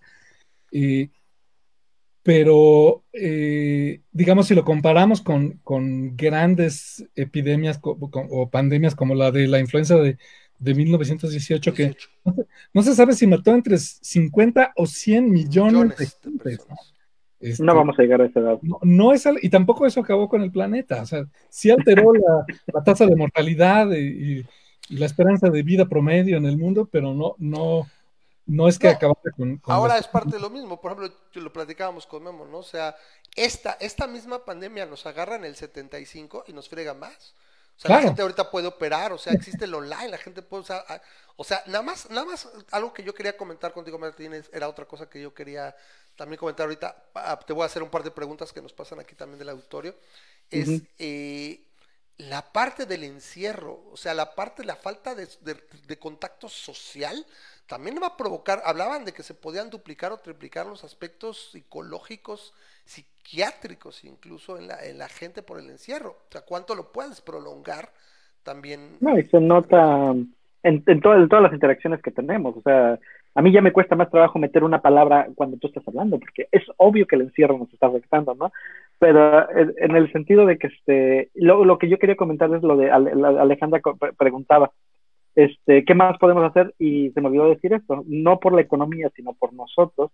Yo pensaría, y lo dije hace dos semanas, y lo dije hace semana y lo sigo diciendo, no te quemes, o sea, no hagas burnout, no, no, no, no, no te encierres tanto porque tienes que tomar en cuenta que esto va para largo, ¿no? Esa, no, no es por asustar, no es por decir, ay, estamos en el hoyo y esto en un año y medio todavía vamos a seguir. No es tanto por asustar, sino más bien por decir, piensa que tu estilo de vida ahorita, por un año, a largo plazo, ya cambió. Y entonces, adáptate para que estés bien con este estilo de vida. Porque si estás encerrándote de más, si de plano estás evitando ver a tu familia contra todo este pronóstico, lo que va a pasar es que no vas a ver a tu mamá en dos años. Y pues eso dime a quién le va a beneficiar, ¿no? Este, el, el, el problema es que tienes que tratar de encontrar una sana relación entre decir, ¿cómo, cómo puedo vivir en este nuevo mundo, en este nuevo ah, estilo de vida donde tenemos nuestra sana distancia y tenemos nuestra, nuestro lockdown, pero al mismo tiempo no lo exageres porque si no lo que te pasa es que te vas a, hacer burnout y, y, eso no le sirve a nadie. Martín, Martín, ¿tú qué dices? ¿No vamos a ver a nuestras mamás en dos años? Acabo de matar a un mosco, mira. Ah, mira, sí. Ah. Ah, están, gruesos, ¿eh? Aquí también. Bueno, no sé si sabías, este, yo me mudé a Aguascalientes, Martín, llevo ya casi. Ah, no, no, no, no, no lo sabía. Estamos acá, acá, por acá nos vinimos. Entonces, desde, eh, enero. Mira, yo creo que eh, mi visión es muy, muy poco este, representativa porque, número uno, yo vivo solo. Eh, número dos, bueno, no tengo mamá, estoy peleado con toda mi familia. Sí, sí, los... que son pejistas. Eh, los quiero mucho, pero ahorita está muy difícil el diálogo. Eh, pero además, yo tengo mucho tiempo de estar eh, muy encerrado eh, por, por, cuestiones más personales, por una especie de, de depresión ahí que, que, he tenido. Entonces, para mí, yo, yo ya había estado como practicando este, el salir muy poco de mi casa y el, en fin, entonces a, a mí no me ha causado tanto shock no, es que estás hablándole al coro. Yo llevo 12 años trabajando desde casa. Casi eh, por otro lado, las personas que por trabajo o por personalidad, hay, personas que son muy poco sociales, que son eh, poco, eh, que son retraídas. ¿Cómo, ¿Cómo, se les llama a estos los? introvertidas. Los introvertidos, que no tienen el menor problema, están bastante cómodos, ¿no? Digo, no quiere decir que no los afecte. Lo que pasa es que la gran mayoría no es así. Pero no lo están sufriendo. Pero si tú eres una pareja joven que tiene dos hijos, uno de tres y otro de dos años, y te tienes que quedar encerrado cuando antes cada quien se iba a trabajar y los niños iban a la escuela, el cambio probablemente les está costando mucho trabajo. Justamente eh, hace rato eh, estaba yo platicando con alguien que, decíamos que eh, se está descubriendo el, potencial del trabajo en casa en México. Que, claro, aprovechen la oportunidad. Pero, pero no hay que creer que todo el mundo nos vamos a dedicar al trabajo en casa, porque especialmente para los matrimonios, pues no, no es lo ideal el trabajo en casa. Para los que somos eh, solteros o, que vivimos solos, eh, es, es padrísimo, pero la gente que tiene hijos lo ve de manera muy distinta. Entonces, va a haber cambios probablemente muchas compañías se van a dar cuenta que no necesitan tener tantos empleados sentados diarios en, un escritorio, pero tampoco hay que creer que ya el mundo va a ser absolutamente diferente, ¿no? Vamos, vamos a ver qué pasa. Yo creo que a fin de cuentas es, es, eh, como una oportunidad. Alguna vez se, hablaba, por ejemplo, los trabajos que puedan hacerse en casas se hacen. Eh, Martín, repito, también nosotros no somos muy buen ejemplo, por eso era la pregunta a lo mejor para, pues, desde el punto de vista epidemiológico, de cómo ves, ¿crees que no lo vamos a ver? Mi mamá, por ejemplo, está en México, ¿no? O la de, la de, la de Memo, pues no está, no está muy lejos, pero no puede salir a verla, ¿no? O sea, ese es el punto, o sea, porque también se hablaba, eh, para este punto, es eh, la onda de la, lo de las salidas. O sea, en dos, tres, cuatro meses, ¿por qué? Porque también la economía no aguanta, o sea, llega un momento que sí, o sea, necesitas reactivarla de alguna manera. Tuvimos aquí este, con nosotros hace como un mes un amigo de nosotros que es estudiante de medicina y él nos decía, se sale con protocolos de bioseguridad, o sea, cambia, o sea, todos nos vamos a volver japoneses, no vas a saludar de mano, vas a estar de lejos, o, como vulcanos, así como estás, o sea, eso se va a tener que mantener un buen rato. ¿Tú qué opinas? O sea, vamos a estar así. Evidentemente, por lo menos un, un rato, dependiendo de lo que se vaya descubriendo tanto de, de, qué tanto sigue circulando el virus como de qué tanto se genera inmunidad, etcétera. Eh, bueno, va a haber una epidemia o ya está viendo probablemente de depresión y de, angustia, etcétera, que los psicólogos van a tener mucho trabajo. Ya está viendo mucha gente que está prestando este servicio y ya se está previendo.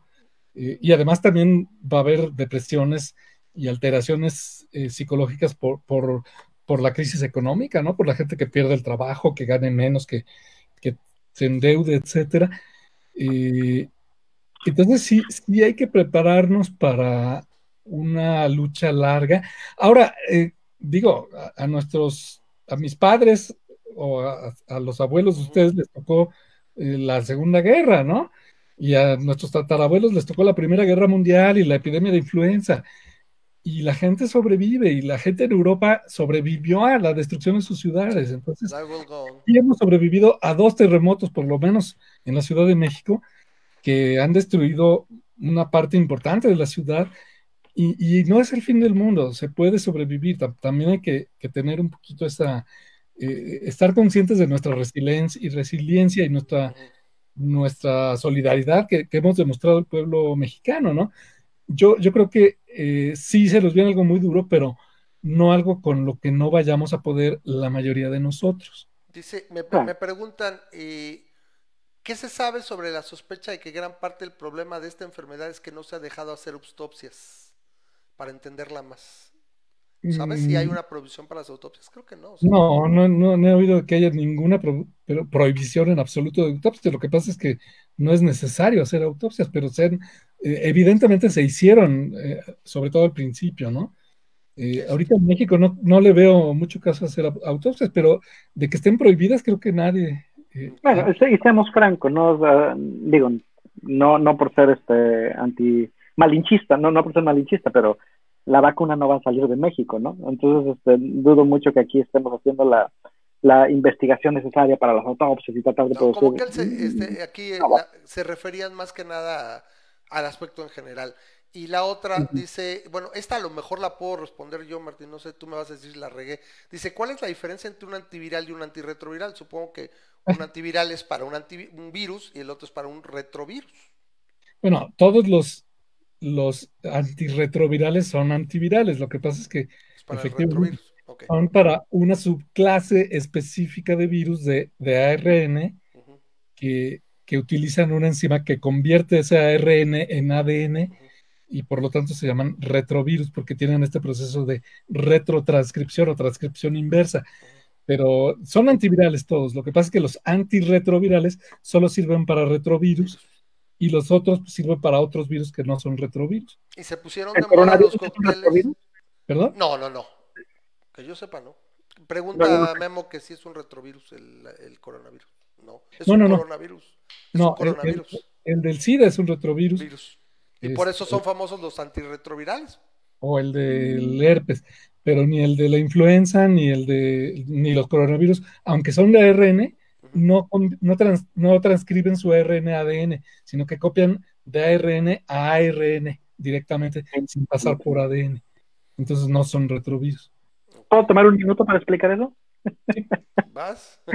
es que me, me gusta mucho porque ahorita vengo acá con, también este gane me lo Tienes on fire, ¿eh? A ver, órale, vas. Mientras leo Ahí tienes que hay dos, hay dos tipos de ácidos este, en la célula, ¿no? El desoxirribonucleico y el uh, ribonucleico, ¿no? El que es el ADN y el, eh, ARN o RNA y eh, DNA, depende cómo lo veas en inglés o en español. El ADN es el que está en medio de la célula y ese es digamos, la cadena completa, ¿no? Es donde viene toda la información de cómo esta célula tiene que irse reproduciendo para formar un órgano, para formar la sangre o lo que, la parte de lo que sea. El ARN es como una, y corrígeme Martín si, lo, Martín si lo explico mal, pero es como una subparte, es como nada más una, una partecita, como, un, como una, uh, es, es, no es el, la cadena completa, sino es una parte que se utiliza como mensajero de tal manera de que... Es, una copia de cada gen, digamos, cada gen, para decirlo de manera muy simple, tiene su, ARN eh, que se produce a partir del gen de ADN. Y el ADN son todos los genes juntos, ¿no? Eh, ándale, exacto. Entonces es como, y es, es, una manera en la que utilizas tú como para hacer copias. Básicamente la información fuerte está, digamos, en el disco duro de la célula y el, el ARN sería como utilizar un USB drive para decir, oye, vamos a hacer la copia y esto nos, nos sirve para mandárselo a otra célula para poder, o para otras funciones, ¿no? Para hacer ese... Pues para esa, proteínas, básicamente. Exacto. Y lo que hace el coronavirus, como muchos virus iguales, pero este, en este caso el coronavirus en especial, es que agarra esa maquinaria y el, el coronavirus tiene su propio ARN y es lo que hace, se mete en la célula y le dice, ¿sabes qué? En lugar de hacerme la copia de lo que tú, así como que llego a pedirte una copia, pero en lugar de hacerme la copia de lo que tú tienes que hacer, que es del ADN, ah, hazme una copia del mío. Y la célula no se, se confunde y dice, ah, ah, si quieres copias, órale, y empieza a hacer copias del ARN del virus, y entonces es cuando se empieza a, a, meter todo el virus y, se, se infecta. Una vez que una célula está infectada, ya valió queso, ya no hay manera de salvar esa célula. Esa célula ya, ya, ya, ya, ya, ya peló. Entonces ahí lo único que puedes hacer es tratar de matarla o tratar de que lo que va a explotar eventualmente esa célula va a tener tantas copias del virus que eventualmente se va a deshacer, se va a desintegrar y van a salir todos esos, a tratar de hacer lo mismo con otras células. Bueno, lo que tratas de hacer es detener que las siguientes ya no se infecten. Pero bueno, ese es el ADN y el ARN, es en, un minuto. Oh, mira, mejor no hubiera podido decirlo. Bueno, eh, Martín, avanzando ya porque ya se nos está yendo el tiempo, ya llevamos un rato. Este, ahora sí que depende de ti. Generalmente después de aquí ya nos vamos a, a la sección de la 4T. Pero bueno, pues bienvenido a quedarte. Eso, ya lo pasamos, ¿no? ¿Eh? no, bueno, no, lo que pasa es que tenemos, pues, ya, ya, son las partes directamente de los chascos, de la política, las cosas. Ahorita este, esta semana tenemos, pues, lo de, lo, de Bartlett, que es, es, es, lo de inmamable, lo de, lo de los bots que le va a pedir el presidente, les va a pedir, le va a exigir a Facebook y a Twitter, de que les digan le digan cómo está, quién les paga los bots y todo, porque ya no son benditas a mí me parece perfecto, ¿eh? Que, por mí que quiten a todos los bots, empezando por los de López Obrador. López Obrador. Que, nos quedemos los que no somos bots. Lo que pasa es que yo no conozco a nadie que sea bot. Tampoco.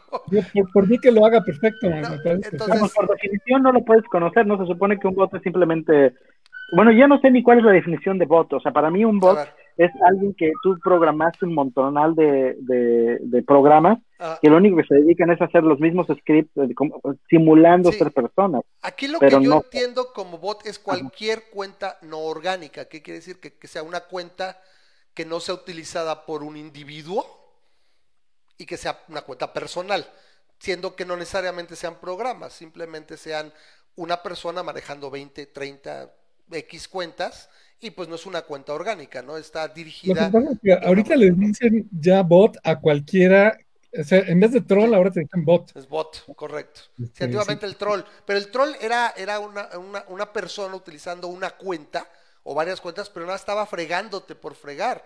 El bot se supone que es tiene una intención dirigida en particular, ¿no? Responde a intereses. si tú ahorita publicas cosas contra López Obrador o a favor de López Obrador, los contrincantes te van a llamar bot. Correcto. Nada más como insulto, ¿no? Más, más si tienes como yo tienes que me dicen que tengo, que tengo de, de, avatar una, una mona china.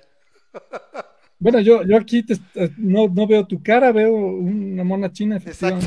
No, no, es, largo. Lo que pasa es que en particular aquí en el Hangout, como yo tengo la cámara, o sea, cuando veas el video, yo tengo la webcam, entonces la webcam, el programa se agarra a la webcam y ya no deja que el Hangout la, la ah, muestra, por eso queda así.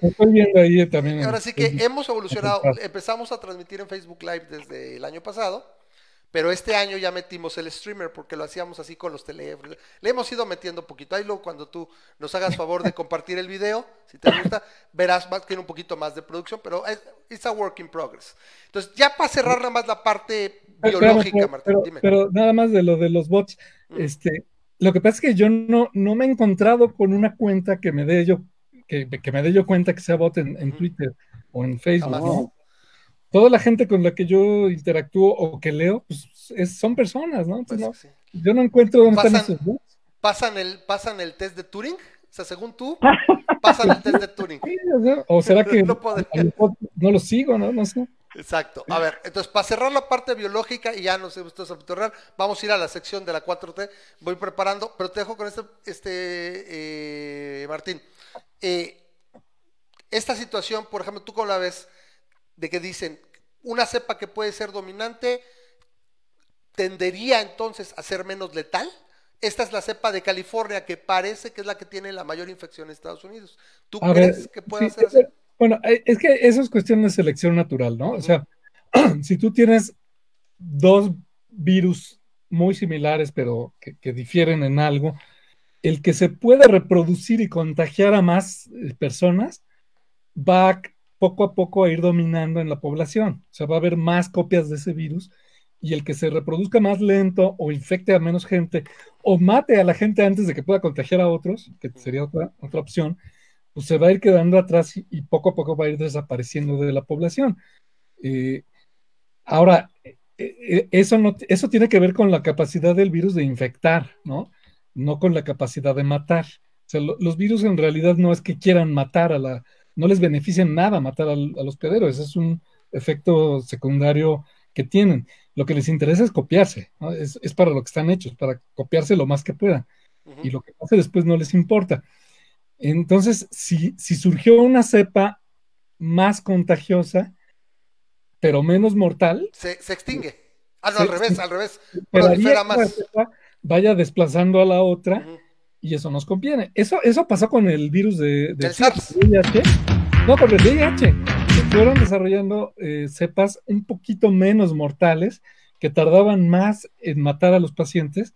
Porque así podían infectar a más personas, ¿no? claro. o sea, predomina porque hay más, o sea, sobrevive más, más eh, o sea, el nivel de evolutivo, ¿no? Sería hablar en términos podríamos esperar eso, pero, pero no quiere decir que necesariamente vaya a ocurrir así. En primer lugar, si de veras esa cepa tiene esas características. Correcto. En caso de que sí la tuviera Martín, y aquí me estoy, estoy, yo estoy pensando en que soy este el maestro en este juego. Aquí estamos haciendo Sim City, Sim World Coronavirus. Este, o sea, casi casi no convendría en este caso, vámonos a California, agarramos un par de personas y vamos a California, vamos a tratar de contagiarnos, porque a fin de cuentas, si te contagias de esa cepa, es posible que los anticuerpos para esa cepa también funcionen para cepa ah, lo más probable es que sí, pero... es, que lo malo es que si te contagias puede que te mueras. O sea, todavía no sabes cómo te va es, una ruleta rusa. de voluntario. Este. Es una ruleta rusa, puede estar cargada. Yo vivo aquí en Tijuana, ¿no? Entonces yo, yo cruzo a California todos los fines de semana. Pero bueno, eso es, eso es otro punto. Bueno, entonces, a ver. Entonces, antes de que cambies, antes de que te vayas a la cosa, a ver. antes de que te vayas a la cosa, es que hubo un par de comentarios que me gustaron y me gustaría, este, dice, oye, fíjate, los psicólogos van a tener más trabajo por los divorcios y problemas matrimoniales, no tanto por la depresión, sino por la violencia intrafamiliar que sigue en aumento, ¿no? Entonces, este, yo creo que de alguna manera nuestra sociedad va a cambiar drásticamente en ese sentido, porque sí, es cierto, va a haber ciertos nichos que van a tener más trabajo, y sí, los psicólogos es uno de ellos.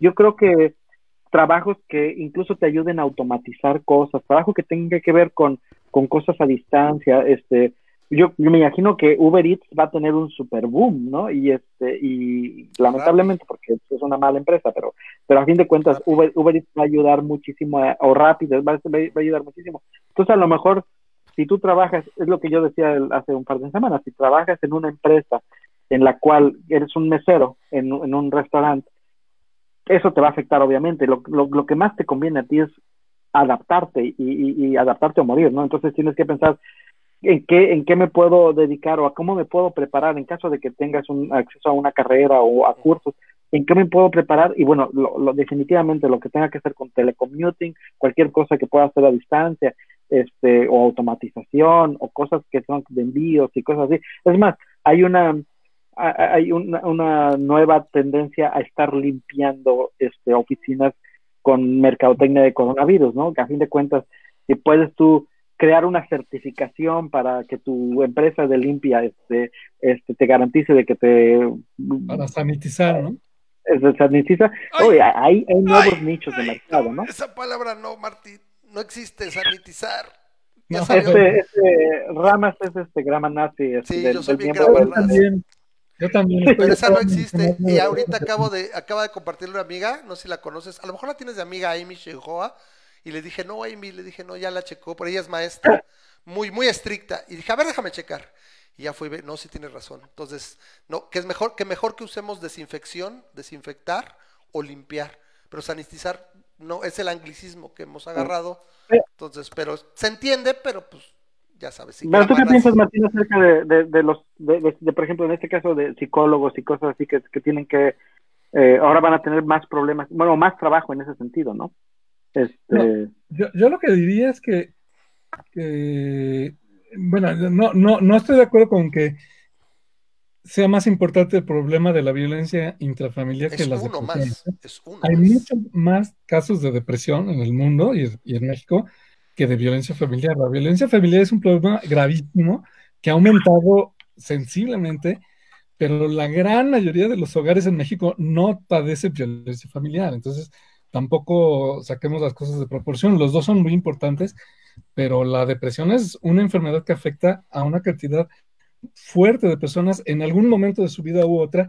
Y ahorita estas circunstancias, sin la menor duda, están ya afectando y van a afectar a muchas personas.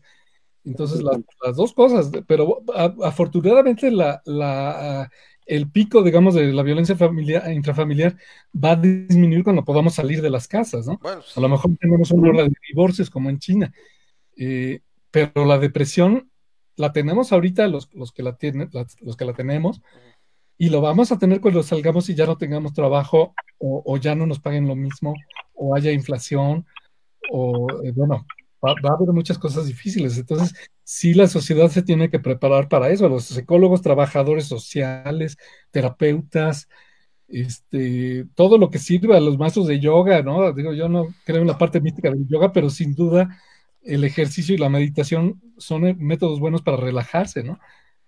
Claro. Ahora sí que Eso te va a ayudar. Dice, dice Charles, dice, por fin los psicólogos tendrán trabajos y pueden que hasta ganen más de como trabajan en Uber Eats, ¿no? Ah, a, ver, yo ahí sí voy a meter cuchara porque a veces se les olvida y yo se los he dicho muchas veces. Hace poquito me preguntaba, no cómo le hacen, o sea, yo por ejemplo, Martín conoce a mi esposa, o sea, llevamos juntos ya 20 años, o sea, tenemos cuarenta y tantos y ya llevamos 20 años. Y o sea, como le decimos, dice, no, o sea, el, es, eh, la, situación es fácil, es, le, como diría Odín Duperón, me gusta mucho cómo lo dice Odín Duperón, leche, carne, huevos y terapia. Terapia, o sea, es, canasta básica.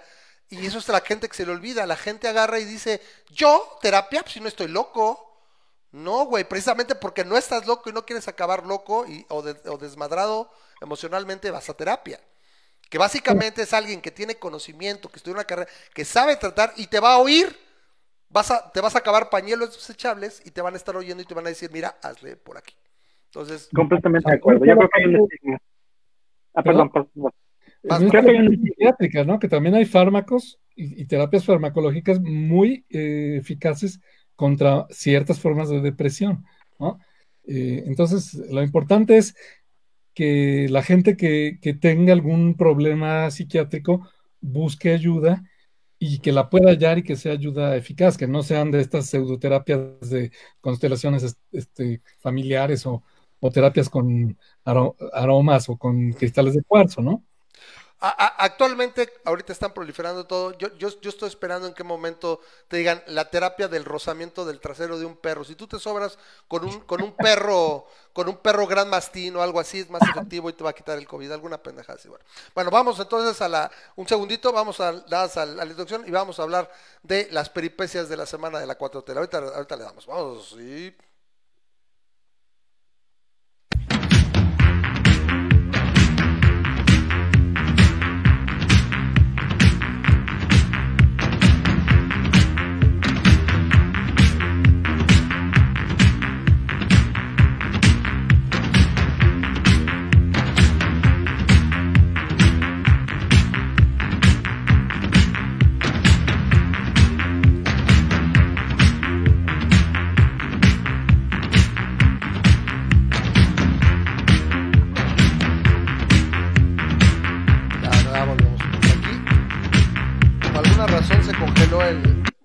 El video y ya no supe qué le pasó, se amenzó el, el streamer, bueno, se oyó nada más, pero bueno, estábamos ahí. Es, es que es la carabina, la carabina de Amblosio. Entonces, ustedes no lo escuchan, pero bueno, después quedan el video, pero algo le pasó al streamer, entonces se aleló el video. No sé si la situación, pero bueno, vamos de regreso. Este, rápido, ¿qué tenemos de, de, situaciones? Bueno, tenemos esta onda de, de, de Bartlett, o sea, del hijo de Bartlett, que adjudicados ciento y tantos millones, o sea, yo, lo que hemos venido juzgando a lo largo de todos estos, pues, todos estos meses, llevamos 16 meses con la 4T, parecen como 10 años, pero no, solo van 16 meses. Eh, la incongruencia que se habla de una y otra cosa. Por ejemplo, lo que decíamos hace rato, Martín, eh, de el crecimiento. O sea, a López Obrador le hubiera servido de alguna manera que... Eh, ¿Me escuchan? ¿Sí me escuchan? Eh, sí, sí, ah, perfecto, sí, porque pensé que no, no me están escuchando. Eh, ¿Cómo se llama? Que parece que le hubiera servido vivir en el, o sea, ser presidente en el 81, donde podías controlar la prensa, podías decir algo y dos meses después ya nadie se acordaba. Y aquí tienes tweets, tienes videos, tienes, tienes entrevistas de él. Hay que crecer al 4%. Vamos a crecer al 6. Luego creces, eh, vi un video de crezo al 6, luego voy a crecer al 4, vamos a crecer al 2. No importa el crecimiento. ¿Quién quiere crecer? No es necesario. Entonces, eh, ahorita lo vemos con, con, la gente de Barlet, ¿no? Donde se rasgaba las vestiduras. Es que la Casa Blanca, es que eh, la estafa maestra. Y ahora tienes la corrupción dentro del gobierno. O sea, por lo menos un tremendo conflicto de intereses. Y pues no pasa nada. O sea, lo, ah, lo, va, lo va a investigar la señora Erendira Sandoval que yo creo que está trabajando también en home office porque tenía coronavirus. Ahora que regrese, no, pues no, que, regrese. en cuarentena por unos veintitantos días, no, no, sé de pues, cuánto era Supongo que hace, hace sus sesiones de la cuarentena, ¿sabes? Martín, ¿de cuánto es la cuarentena más o menos? Para, para, por ejemplo, tú te recuperas. Este, estás en mute, Martín, estás en mute. Estás muteado. Perdón. No te apures. Lo puse, en lo que salía el corto de López Obrador. Este, eh, bueno, se supone que de que te enfermas a que tienes síntomas pueden pasar hasta 14 días, ¿no? Correcto. Algunos hasta 21 escuché en, gente de, Sinaloa. Pero digamos, el promedio más o menos como 14 días. Y luego de que te enfermas, eh, incluso si te llegas a poner grave, bueno, no, no grave, no, si te pones grave puede ser mucho más largo, pero digamos, si te enfermas y tienes síntomas ya, ya este, realmente molesto, puedes tardar unos 14 días también en promedio. Entonces, digamos, más o menos un mes. Pero si tú eh, piensas que puedes estar infectado, después de 14 días puedes considerar que ya la libraste.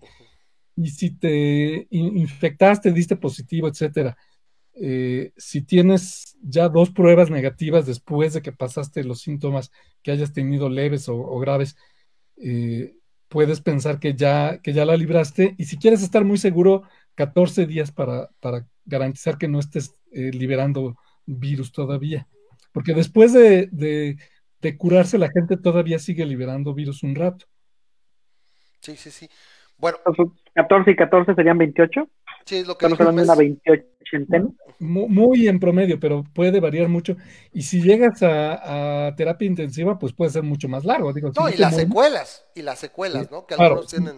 Lo que, no queremos es llegar al hospital y mucho menos a, terapia intensiva. Y, ahorita. Porque menos del 20% de la gente que, necesita respirador sale. y los que salen con secuelas. Una pregunta en ese sentido, digo, vamos a, suponer el peor caso, ¿no? Este. El peor caso es que estás grave. Sí, claro. Si, si, estás grave y o sea, piensas que te preferirías quedarte en, el, en tu casa hasta que de plano sea ya ya te estés literalmente, o sea, que te, estés ahogando y que no puedas respirar. Ah, ah qué bueno preguntes eso, porque justamente acaba de salir una crónica muy triste en, en Milenio. Ese no la vi de una persona que cometió su familia el grave error de esperar demasiado. O sea, dicen que ya tenía las uñas azules y los labios azules. Eso ya es que te, estás literalmente asfixiando. Entonces la llevaron y aguantó creo que 11 minutos en el hospital y se murió. Eh, no, en el, en el primer momento que uno tenga sensación de ahogo, es suficientemente grave como para irse a urgencias eh, eh, lo malo es encontrar un hospital ahorita que no esté saturado. Es el problema. Digo, yo, yo alguna noche me ha pasado que empiezo a, creer que tengo un poco de ahogo, pero también eso es este, que empieza uno ahí a, ponerse... La, ansiedad, ¿no? Es parte de la angustia, ¿no? ¿no? pero que realmente uno sienta que, que no está pudiendo respirar bien, eh, eso es suficiente, bueno, y que tenga uno, por supuesto, fiebre, eh, los otros síntomas, no pérdida del gusto, etcétera. Si nada más me falta el aire, a lo mejor es otra cosa totalmente distinta, pero si te falta el aire hay, que irte a urgencias. Eh, y si tiene uno posibilidad de, oxígeno, pues utilizarlo, ¿no? Ahorita hay gente que está empezando a comprarse los estos famosos oxímetros que se ponen aquí como una puntita en el... Para ver la saturación en la sangre, ¿no? Para ver la saturación, porque eh, cuando empieza a bajar a, menos de 70 es que ya es bastante anormal. Pero yo no creo que valga la pena comprarse uno de esos si uno no es una persona que lo necesite. Pero sí se ha visto que personas que empiezan a tener eh, síntomas de, ahogo y se esperan, pueden muy rápidamente llegar a la, muerte o a ponerse muy graves. Entonces, eh, no, no hay que esperar nada cuando, cuando empiezan a tener esa sensación. Eso, eso sí es importante. Bueno, hablando, lo que hablabas hace rato, Martín, por ejemplo, de, del nivel, o lo que mencionaba también Memo, de eh, el problema que tenemos a nivel ahorita del país en general, bueno, Latinoamérica en general, pero yo creo que aquí parece que, que nos dijeron, parece que nos retaron, ¿no? Y dice, a ver quién puede ser más, más simio y actuar de manera más ignorante. Tenemos ya los casos, como, como el, caso de la, de la gente en las Américas, no sé si te enteraste, todo el mundo se enteró. El viernes, el de Catepec, que ahora te van a decir, este, este, ¿de dónde viene esto? ¿De la edad de piedra o de Catepec? Bueno, pues te van a decir así. Este, tenemos, es que tenemos este ejemplo, hablando del gobierno, tenemos ejemplos como este. O sea, básicamente tenemos un ejemplo como el que les voy a poner ahorita, que bueno, otra vez no se puede, pero pues lo podemos sacar. Si se ve vaya, que ya no esté rondando eh, este virus. Dice que ya no esté rondando. Y que si se quiere quedar, que ya no tenga ningún efecto eh, para nuestra salud. Es, este es el, es el video que sacó este domingo el presidente diciéndole, ya vete, ya que se vaya, que ya no nos esté dando lata el virus este es, es un ejemplo, pero así supino, de, de pensamiento mágico, que representa, yo creo que también de alguna manera eh, el Cacas ganó por lo que, porque se, la gente se identificó con él, ¿sí?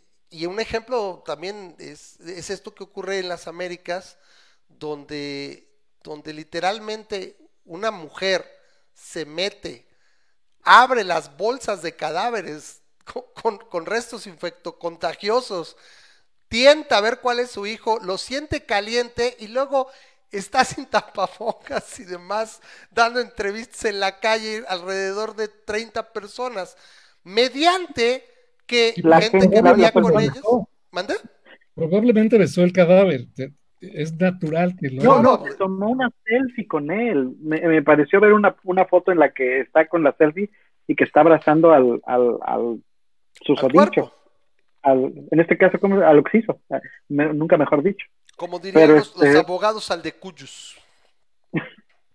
Sí, no, no, no, es, es, es horrible. Este, mi, mi, mi, cuate Laszlo, que a lo mejor todavía está aquí conectado, este hizo un meme. Me ganaste. Entendió la referencia, hizo un Capitán América. sí, un, un, un meme en el cual este decía, o sea, la gente es súper tonta porque dice que no van a creer, o sea, no van a creer que, este, que el coronavirus exista hasta que vean la gente enfermándose y muriéndose en los hospitales y vean el montón de gente en los hospitales. Y la gente que ve la gente enfermándose y muriéndose y los, las bolsas en los hospitales tampoco cree que el coronavirus existe, o sea, ni siquiera eso sirve este, para hacerlo entender que existe. Y, estas, Martín hablaba de las teorías de conspiración, o sea, el mexicano se pinta solo para burlarse y para crear cosas. Este, al grado de que allá salió el meme de, de un médico del IMSS voló sobre mí y quitó quitarme el líquido de las rodillas con su rayo láser. Entonces. ¿De, dónde salió eso del líquido de las rodillas? No entiendo. Este, ese es, es un comentario, es una captura de un comentario en Facebook donde alguien dice, no, lo que pasa es que los médicos te sacan el líquido de las rodillas y los venden por 10 mil dólares Estados Unidos. Es un, es, un, es un comentario que alguien y se viralizó y ahora ya es el líquido de las rodillas. Entonces hay innumerables, innumerables memes. Me tocó uno, uno de, de Saint Seiya que están despertando en el hospital Seiya, de los caballeros del zodiaco Seiya y, y Hyoga del cisne, y dice, ya Shiru, ¿qué pasó? ¿Por qué, ¿Por qué no tengo líquido en las rodillas? Y así, ¿no? O sea, es, es tremendo. Pero es parte de lo que quería hacer con el video de, del presidente, es que, o sea, primero con sus, con sus estampitas, que yo la verdad no sé si era una parte de, desviar la atención, porque para eso sirve muy bien. O sea, tantos años yo me acuerdo que se hablaba de que eran, eran, eran cortinas de humo, ¿te acuerdas? ¿A poco no? Este, Peña Nieto arregló con el, con la gente de, del mundial para que México jugara tal día porque iban a hacer tal cosa de la Cámara de Diputados, ¿no? Y la ironía es que aquí en este gobierno sí parece que son una tras otra, ¿por qué? Porque sí son cosas que pueden controlar. Por ejemplo, la, última, bien clara. ¿A cómo ven si adelantamos la, la, la revocación del mandato? Estaba zanjado, se acabó platicado, hablado, legislado, finito, que iba a ser el 22 de marzo del año del 2022. La volvió a sacar porque le urgía un cambio de, narrativa ante lo que había ocurrido con, la, con las situaciones, ¿no? Y ahorita otra vez, ¿no? Sacó este esta situación de, de, de, otra vez de decir que si las estampitas y todo hace un rato, porque tenía, lo que pasa es que la narrativa se le acabó con la pandemia. Todo el tiempo ya no la controla de la agenda. Sí, sí, perdió el control de la agenda que había tenido durante años y, meses, ¿no? Y, esa es, y esa es la situación que creo que se está manifestando día a día. Y ahora, lo que quería yo llegar con él es, lo que, lo que nos parece muy lúgubre es que sí es, es, es no, no, sabemos qué pasa. Yo te quería preguntar, Martín, tú con lo que has estudiado, con lo que has conocido, ¿tú crees que el presidente ya tenga problemas de demencia o nada más es una testarudez supina? Mm, mira, eh, hablando ya en serio, yo, yo, no creo que tenga demencia. No, eh, eh, es muy claro que no se le olvidan las cosas, que es, que es la definición de demencia. Pero sí creo que tiene, digamos, una personalidad con, algunos rasgos patológicos, igual que los tiene Trump, ¿no? De, Trump tiene este trastorno narcisista en el que él necesita ser el centro del mundo y necesita eh, la adulación continua y es incapaz de darse cuenta de su propia estupidez y su, su propia ineptitud. Eh, López Obrador no quiere ser el centro de atención, no quiere la fama, no quiere, eh, digamos, que le aplaudan, sino lo que quiere es, por un lado, tener el control absoluto de las cosas y por otro lado, pasar a la historia. Ah, sí, sí, sí, sí, sí, sí, se, nota. probablemente él, él lo hace en, su mente de buena fe. él, realmente cree que es el y el Salvador. Eh, pero este rasgo de, autoritarismo y de, incapacidad de, aceptar un error, sí me parece que, raya mucho en, lo, en lo patológico, ¿no? Digo, yo no soy psiquiatra ni psicólogo, pero sí creo que, que, hay un poco de esto. Ahora, lo que también tiene es una extraordinaria capacidad para hacerse el tonto, o sea, para, para decir cosas que él sabe que están diseñadas para causar un efecto, para desviar o para hacer que la gente crea que... Que, lo dijo en serio. O, que lo dijo en serio. Y lo hace con toda la... deliberadamente, ¿no? Para... la naturalidad del mundo, ¿no? Es un manipulador experto. Yo, yo no sé si eso tenga que ver con algún rasgo eh, sociopático, pero, pero de que es un manipulador experto, lo es. E, eso no hay duda. Ok, Memo, no sé si quieres comentar algo. No. Porque al eh, me ahora que no. Ok, te hacen. Ahora, entonces. sí.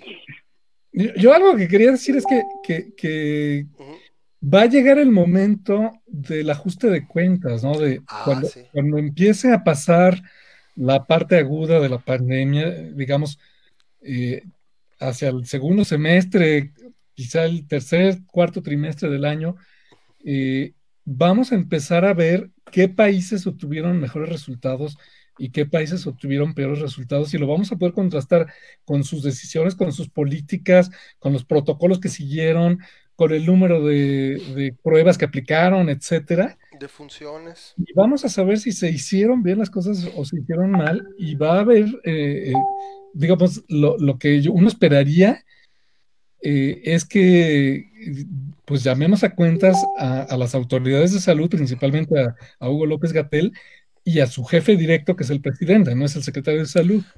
Mira, eh, no, ah, digo de que lo van a, van a hacer una de estas cosas de spin doctor, ¿no? De, de posverdad, en que van a convertir cualquier cosa en un triunfo, pero como sociedad yo creo que eh, vamos a tener la obligación de, de llamarlos a cuentas y si no se puede en este, en este, bueno, y por supuesto, si lo hicieron muy bien, yo voy a ser el primero que voy a decir, pues, pues mm, acepto que me equivoqué y Hugo López Gatel era un genio y él sabía más que la, OMS, eh, pero si no es así, sí habrá que, pedir que, haya eh, consecuencias, ¿no?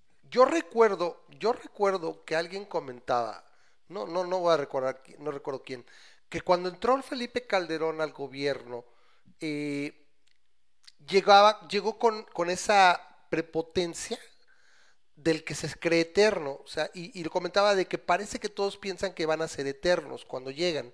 Quítame esto, cámbiame esto, y al final no.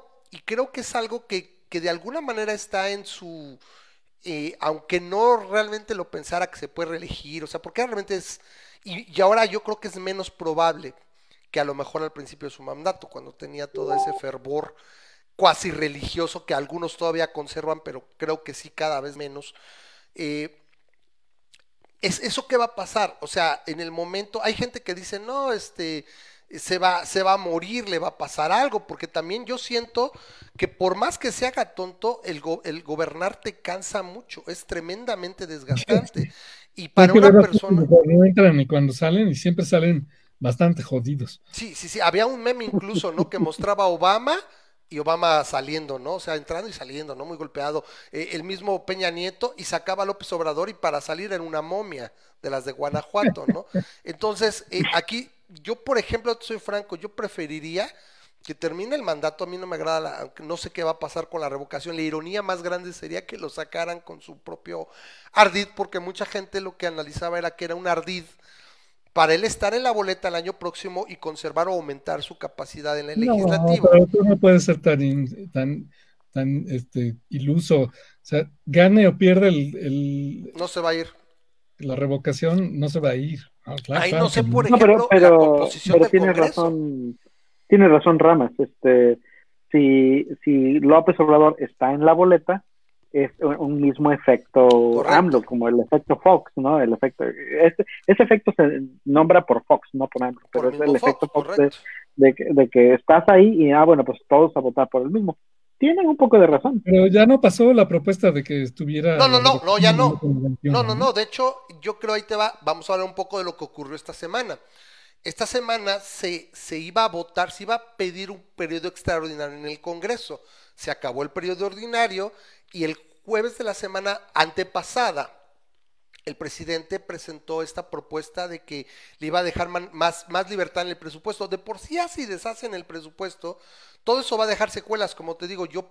¿Qué va a pasar cuando alguien que no sea de su, de su corte se siente y revise todas, todas esas situaciones que se han hecho en el presupuesto? La opacidad de la Sedena con el aeropuerto que ya se llevó el 97% de recursos del año, ya se los gastó que no tiene dinero para muchas cosas. ¿Por qué? Porque por pura obvia razón no hay, no hay la captación.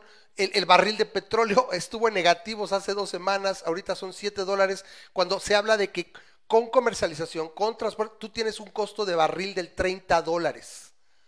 Ya, ya de extracción y todo, o sea, o sea, ya no hay dinero. O sea, el presupuesto no es que tienes 6 millones de millones de presupuesto, güey, y te lo dan en enero. No, güey, lo vas obteniendo conforme va el año en base a los estimados y va etiquetado.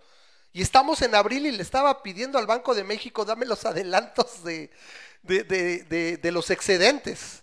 Y perdón que brinque a una otra cosa, pero es que este, este, este gobierno nos ha acostumbrado a un circo de cinco pistas. Todo el tiempo está pasando algo. Yo extraño esos, esas épocas en 2012, en 2015, en 2008, donde yo me preocupaba todo menos del gobierno.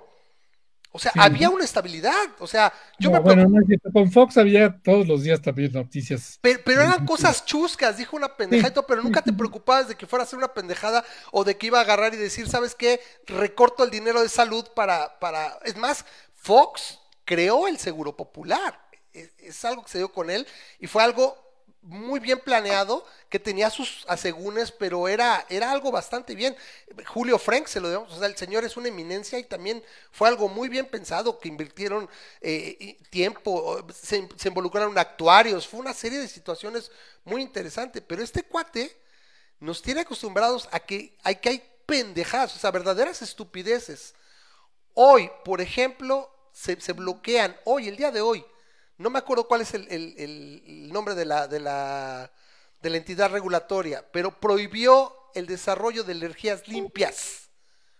No hay más, no hay para, no hay para, para, para, este, sí, se prohibieron, o sea, no hay ahorita desarrollo, o sea, tú puedes tener ya tu central eólica lista para operar, no puedes operar, porque hasta nuevo aviso.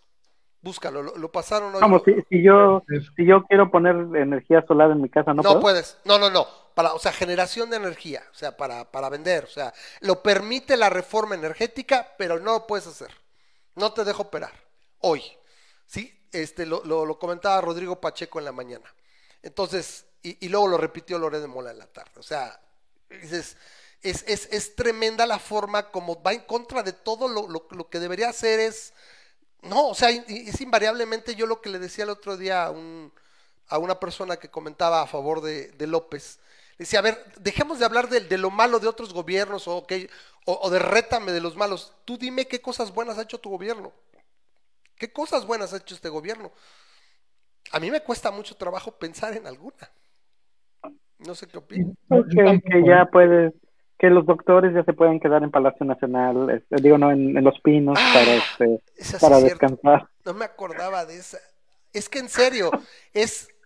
A ver, Martín, ¿tú qué opinas de que los médicos van a dormir? unas camas miserables. Ajá, catres. Sin ninguna, sin ninguna separación entre una y otra eh, en unas, o sea, hay, hay muchos hoteles que están ofreciendo Gracias. la posibilidad de que allí estén los, los médicos, las enfermeras, etcétera, eh, en condiciones mucho mejores y les dan eso, bueno, digo, o sea, es, eh, como, es como un, dime si no es un monumento a la estulticia y al populismo. O sea, parece que no puedo gastar nada, no puedo involucrar a un empresario, pero ni por equivocación. Ah, no eso que le quitamos a los, a los malvados que robaron y saquearon al país, ahora es un hostel, un youth hostel de mala muerte. son eh, movidas, como tú dices, demagógicas, ¿no? Es, nada más el símbolo de, de ahora los héroes que están este, luchando por salvar mexicanos pueden estar en los pinos donde antes estaba el poder corrupto, etcétera, pero no son más, más que símbolos huecos, ¿no? No hay que confundirlos diario dan de qué hablar, hasta cuando no quisieran dar de qué hablar, como dices tú, lo primero que yo vi, y antes di, cállate Martín, que no les pusieron tepetates, güey. Con la, con la, con el, prehispanismo, el indigenismo, no falta que alguien hubiera dicho, mira, para que sea bien mexicano, está tu, petate, tu, no tepetate, petates. O sea, no les dieron petates ahí, el tepetate es la tierra. O sea, petates, imagínate, y no, pues incienso, ¿no? Para que hubiera limpia, no sé en este, de, este, de este gobierno puedo creer todo, ¿no? Que ahora, por cierto, algo que te había comentado, ¿dónde están todos los homeópatas? ¿Por qué no están en las líneas de defensa? Yo me quedé pensando, ¿dónde están los homeópatas? No, pues, lo que yo sí sé es que están en la Ley Nacional de Salud, la Ley Federal de Salud ahora. Tienen subvenciones. Pero ¿dónde están ahorita? No, y espérate, en la cuanto salga la vacuna, van a salir los homeópatas con su medicina que va a ayudar a reforzar la vacuna. O sea, no, no lo dudes ni tantito. Ah, bueno, yo esperaría que estuvieran aquí con pequeños pedazos del virus tremendamente diluidos y que fuera la, la medicina, ¿no? Pues, pues, esa es la vacuna, ¿no? ¿Eh? Eso es una vacuna. Técnicamente, no, no, no, pero acuérdate que en homeopatía sería tan diluidos, o sea, una 100 C, 200 C, donde es la esencia del virus pero te va a provocar y te va, te va a Ahí te das cuenta que todas esas llamadas medicinas alternativas eh, en realidad son inútiles. Cuando llega algo de a de veras, o sea, sea una fractura, sea un cáncer, o sea, una epidemia como esta, te das cuenta de que no sirven básicamente para nada, ¿no? Más que para estafar a la gente. Bueno. No, pues es como, como el caso de, lo compartieron en mi Facebook, el caso de que las aguas de sanación de Lourdes, que es, una fuente muy famosa en Francia, pero seguramente hay en todos lados, de todos países, este, eh, son, son aguas que ya fueron declaradas por el mismo Vaticano como sobrenaturales. Ya, ya no hay de otra. Estas aguas son súper milagrosas, pero ahorita están cerradas por el coronavirus para prevención del coronavirus. o sea, no, no notas la ironía de eso. O sea, la, la, es, es, es, este, es deliciosa la ironía de, que estén cerradas temporalmente. Voy, a buscar esa nota porque no, no, se me pasó y está buenísima. No, hay, hay, es que diario estamos conociendo situaciones con esto y, luego encerrados, pues todo el tiempo estás en redes sociales, o sea, no hay otra forma de estar al pendiente. Pero bueno, para, a manera de resumen, Martín, ya se, fue, se, pone buenísima la plática, te agradezco de, de tu que hayas este, aceptado la invitación, tenía un rato que este, habíamos dado que tienes una vuelta, pero habías andado, pues siempre tú andas por aquí y por allá, pero bueno, esperemos que, que, regreses más pronto que, que, esta vez. Gracias por estar en el programa, bueno, ahora sí lo hacemos.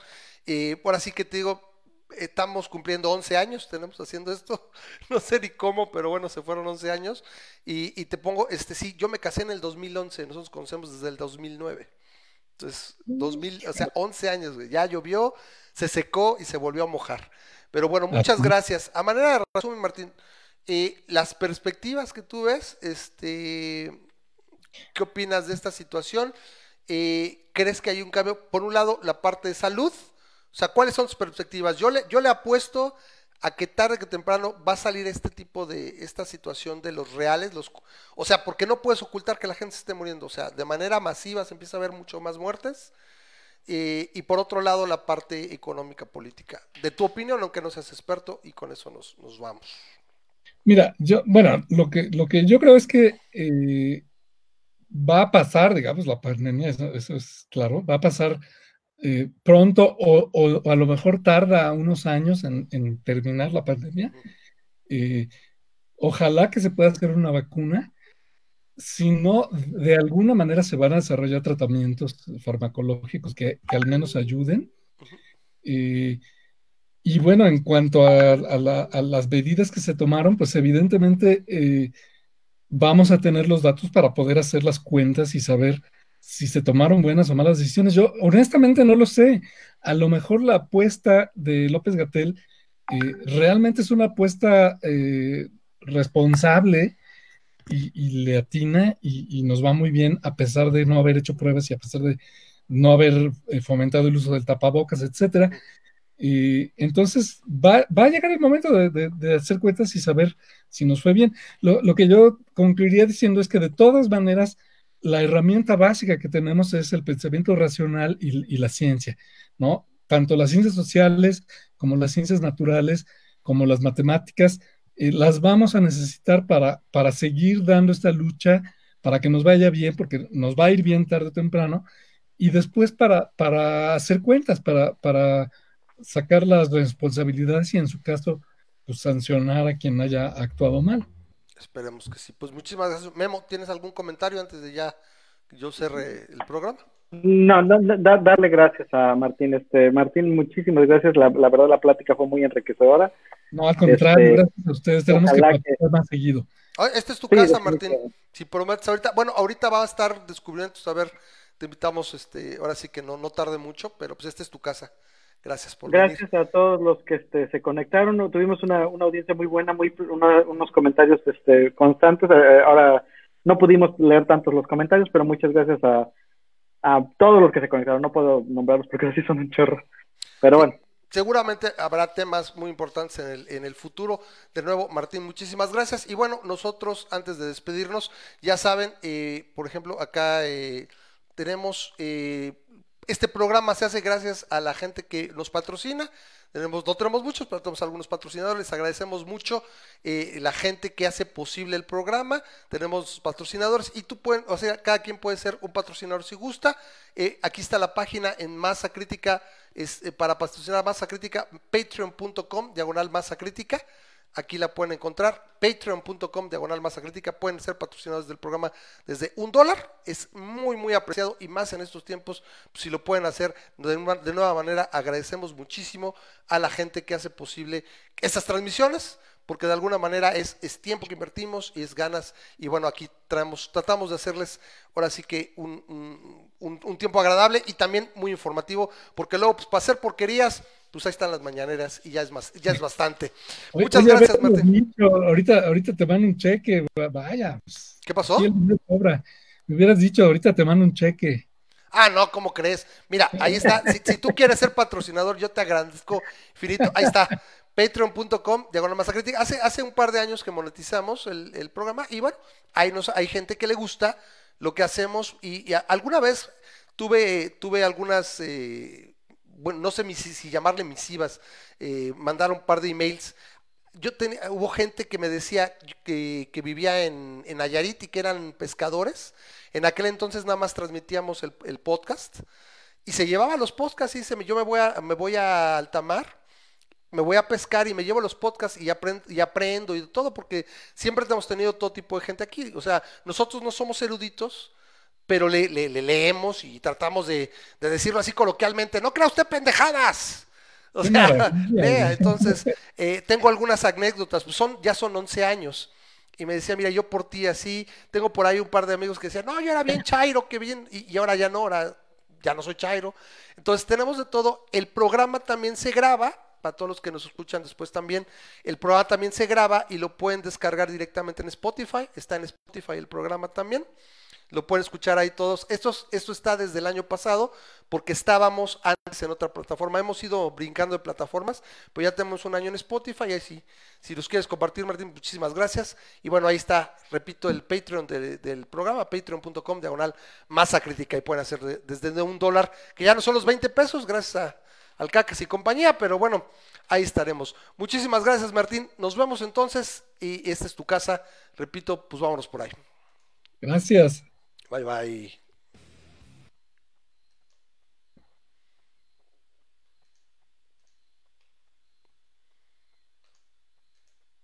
No, fa no falta. Vamos a cortar.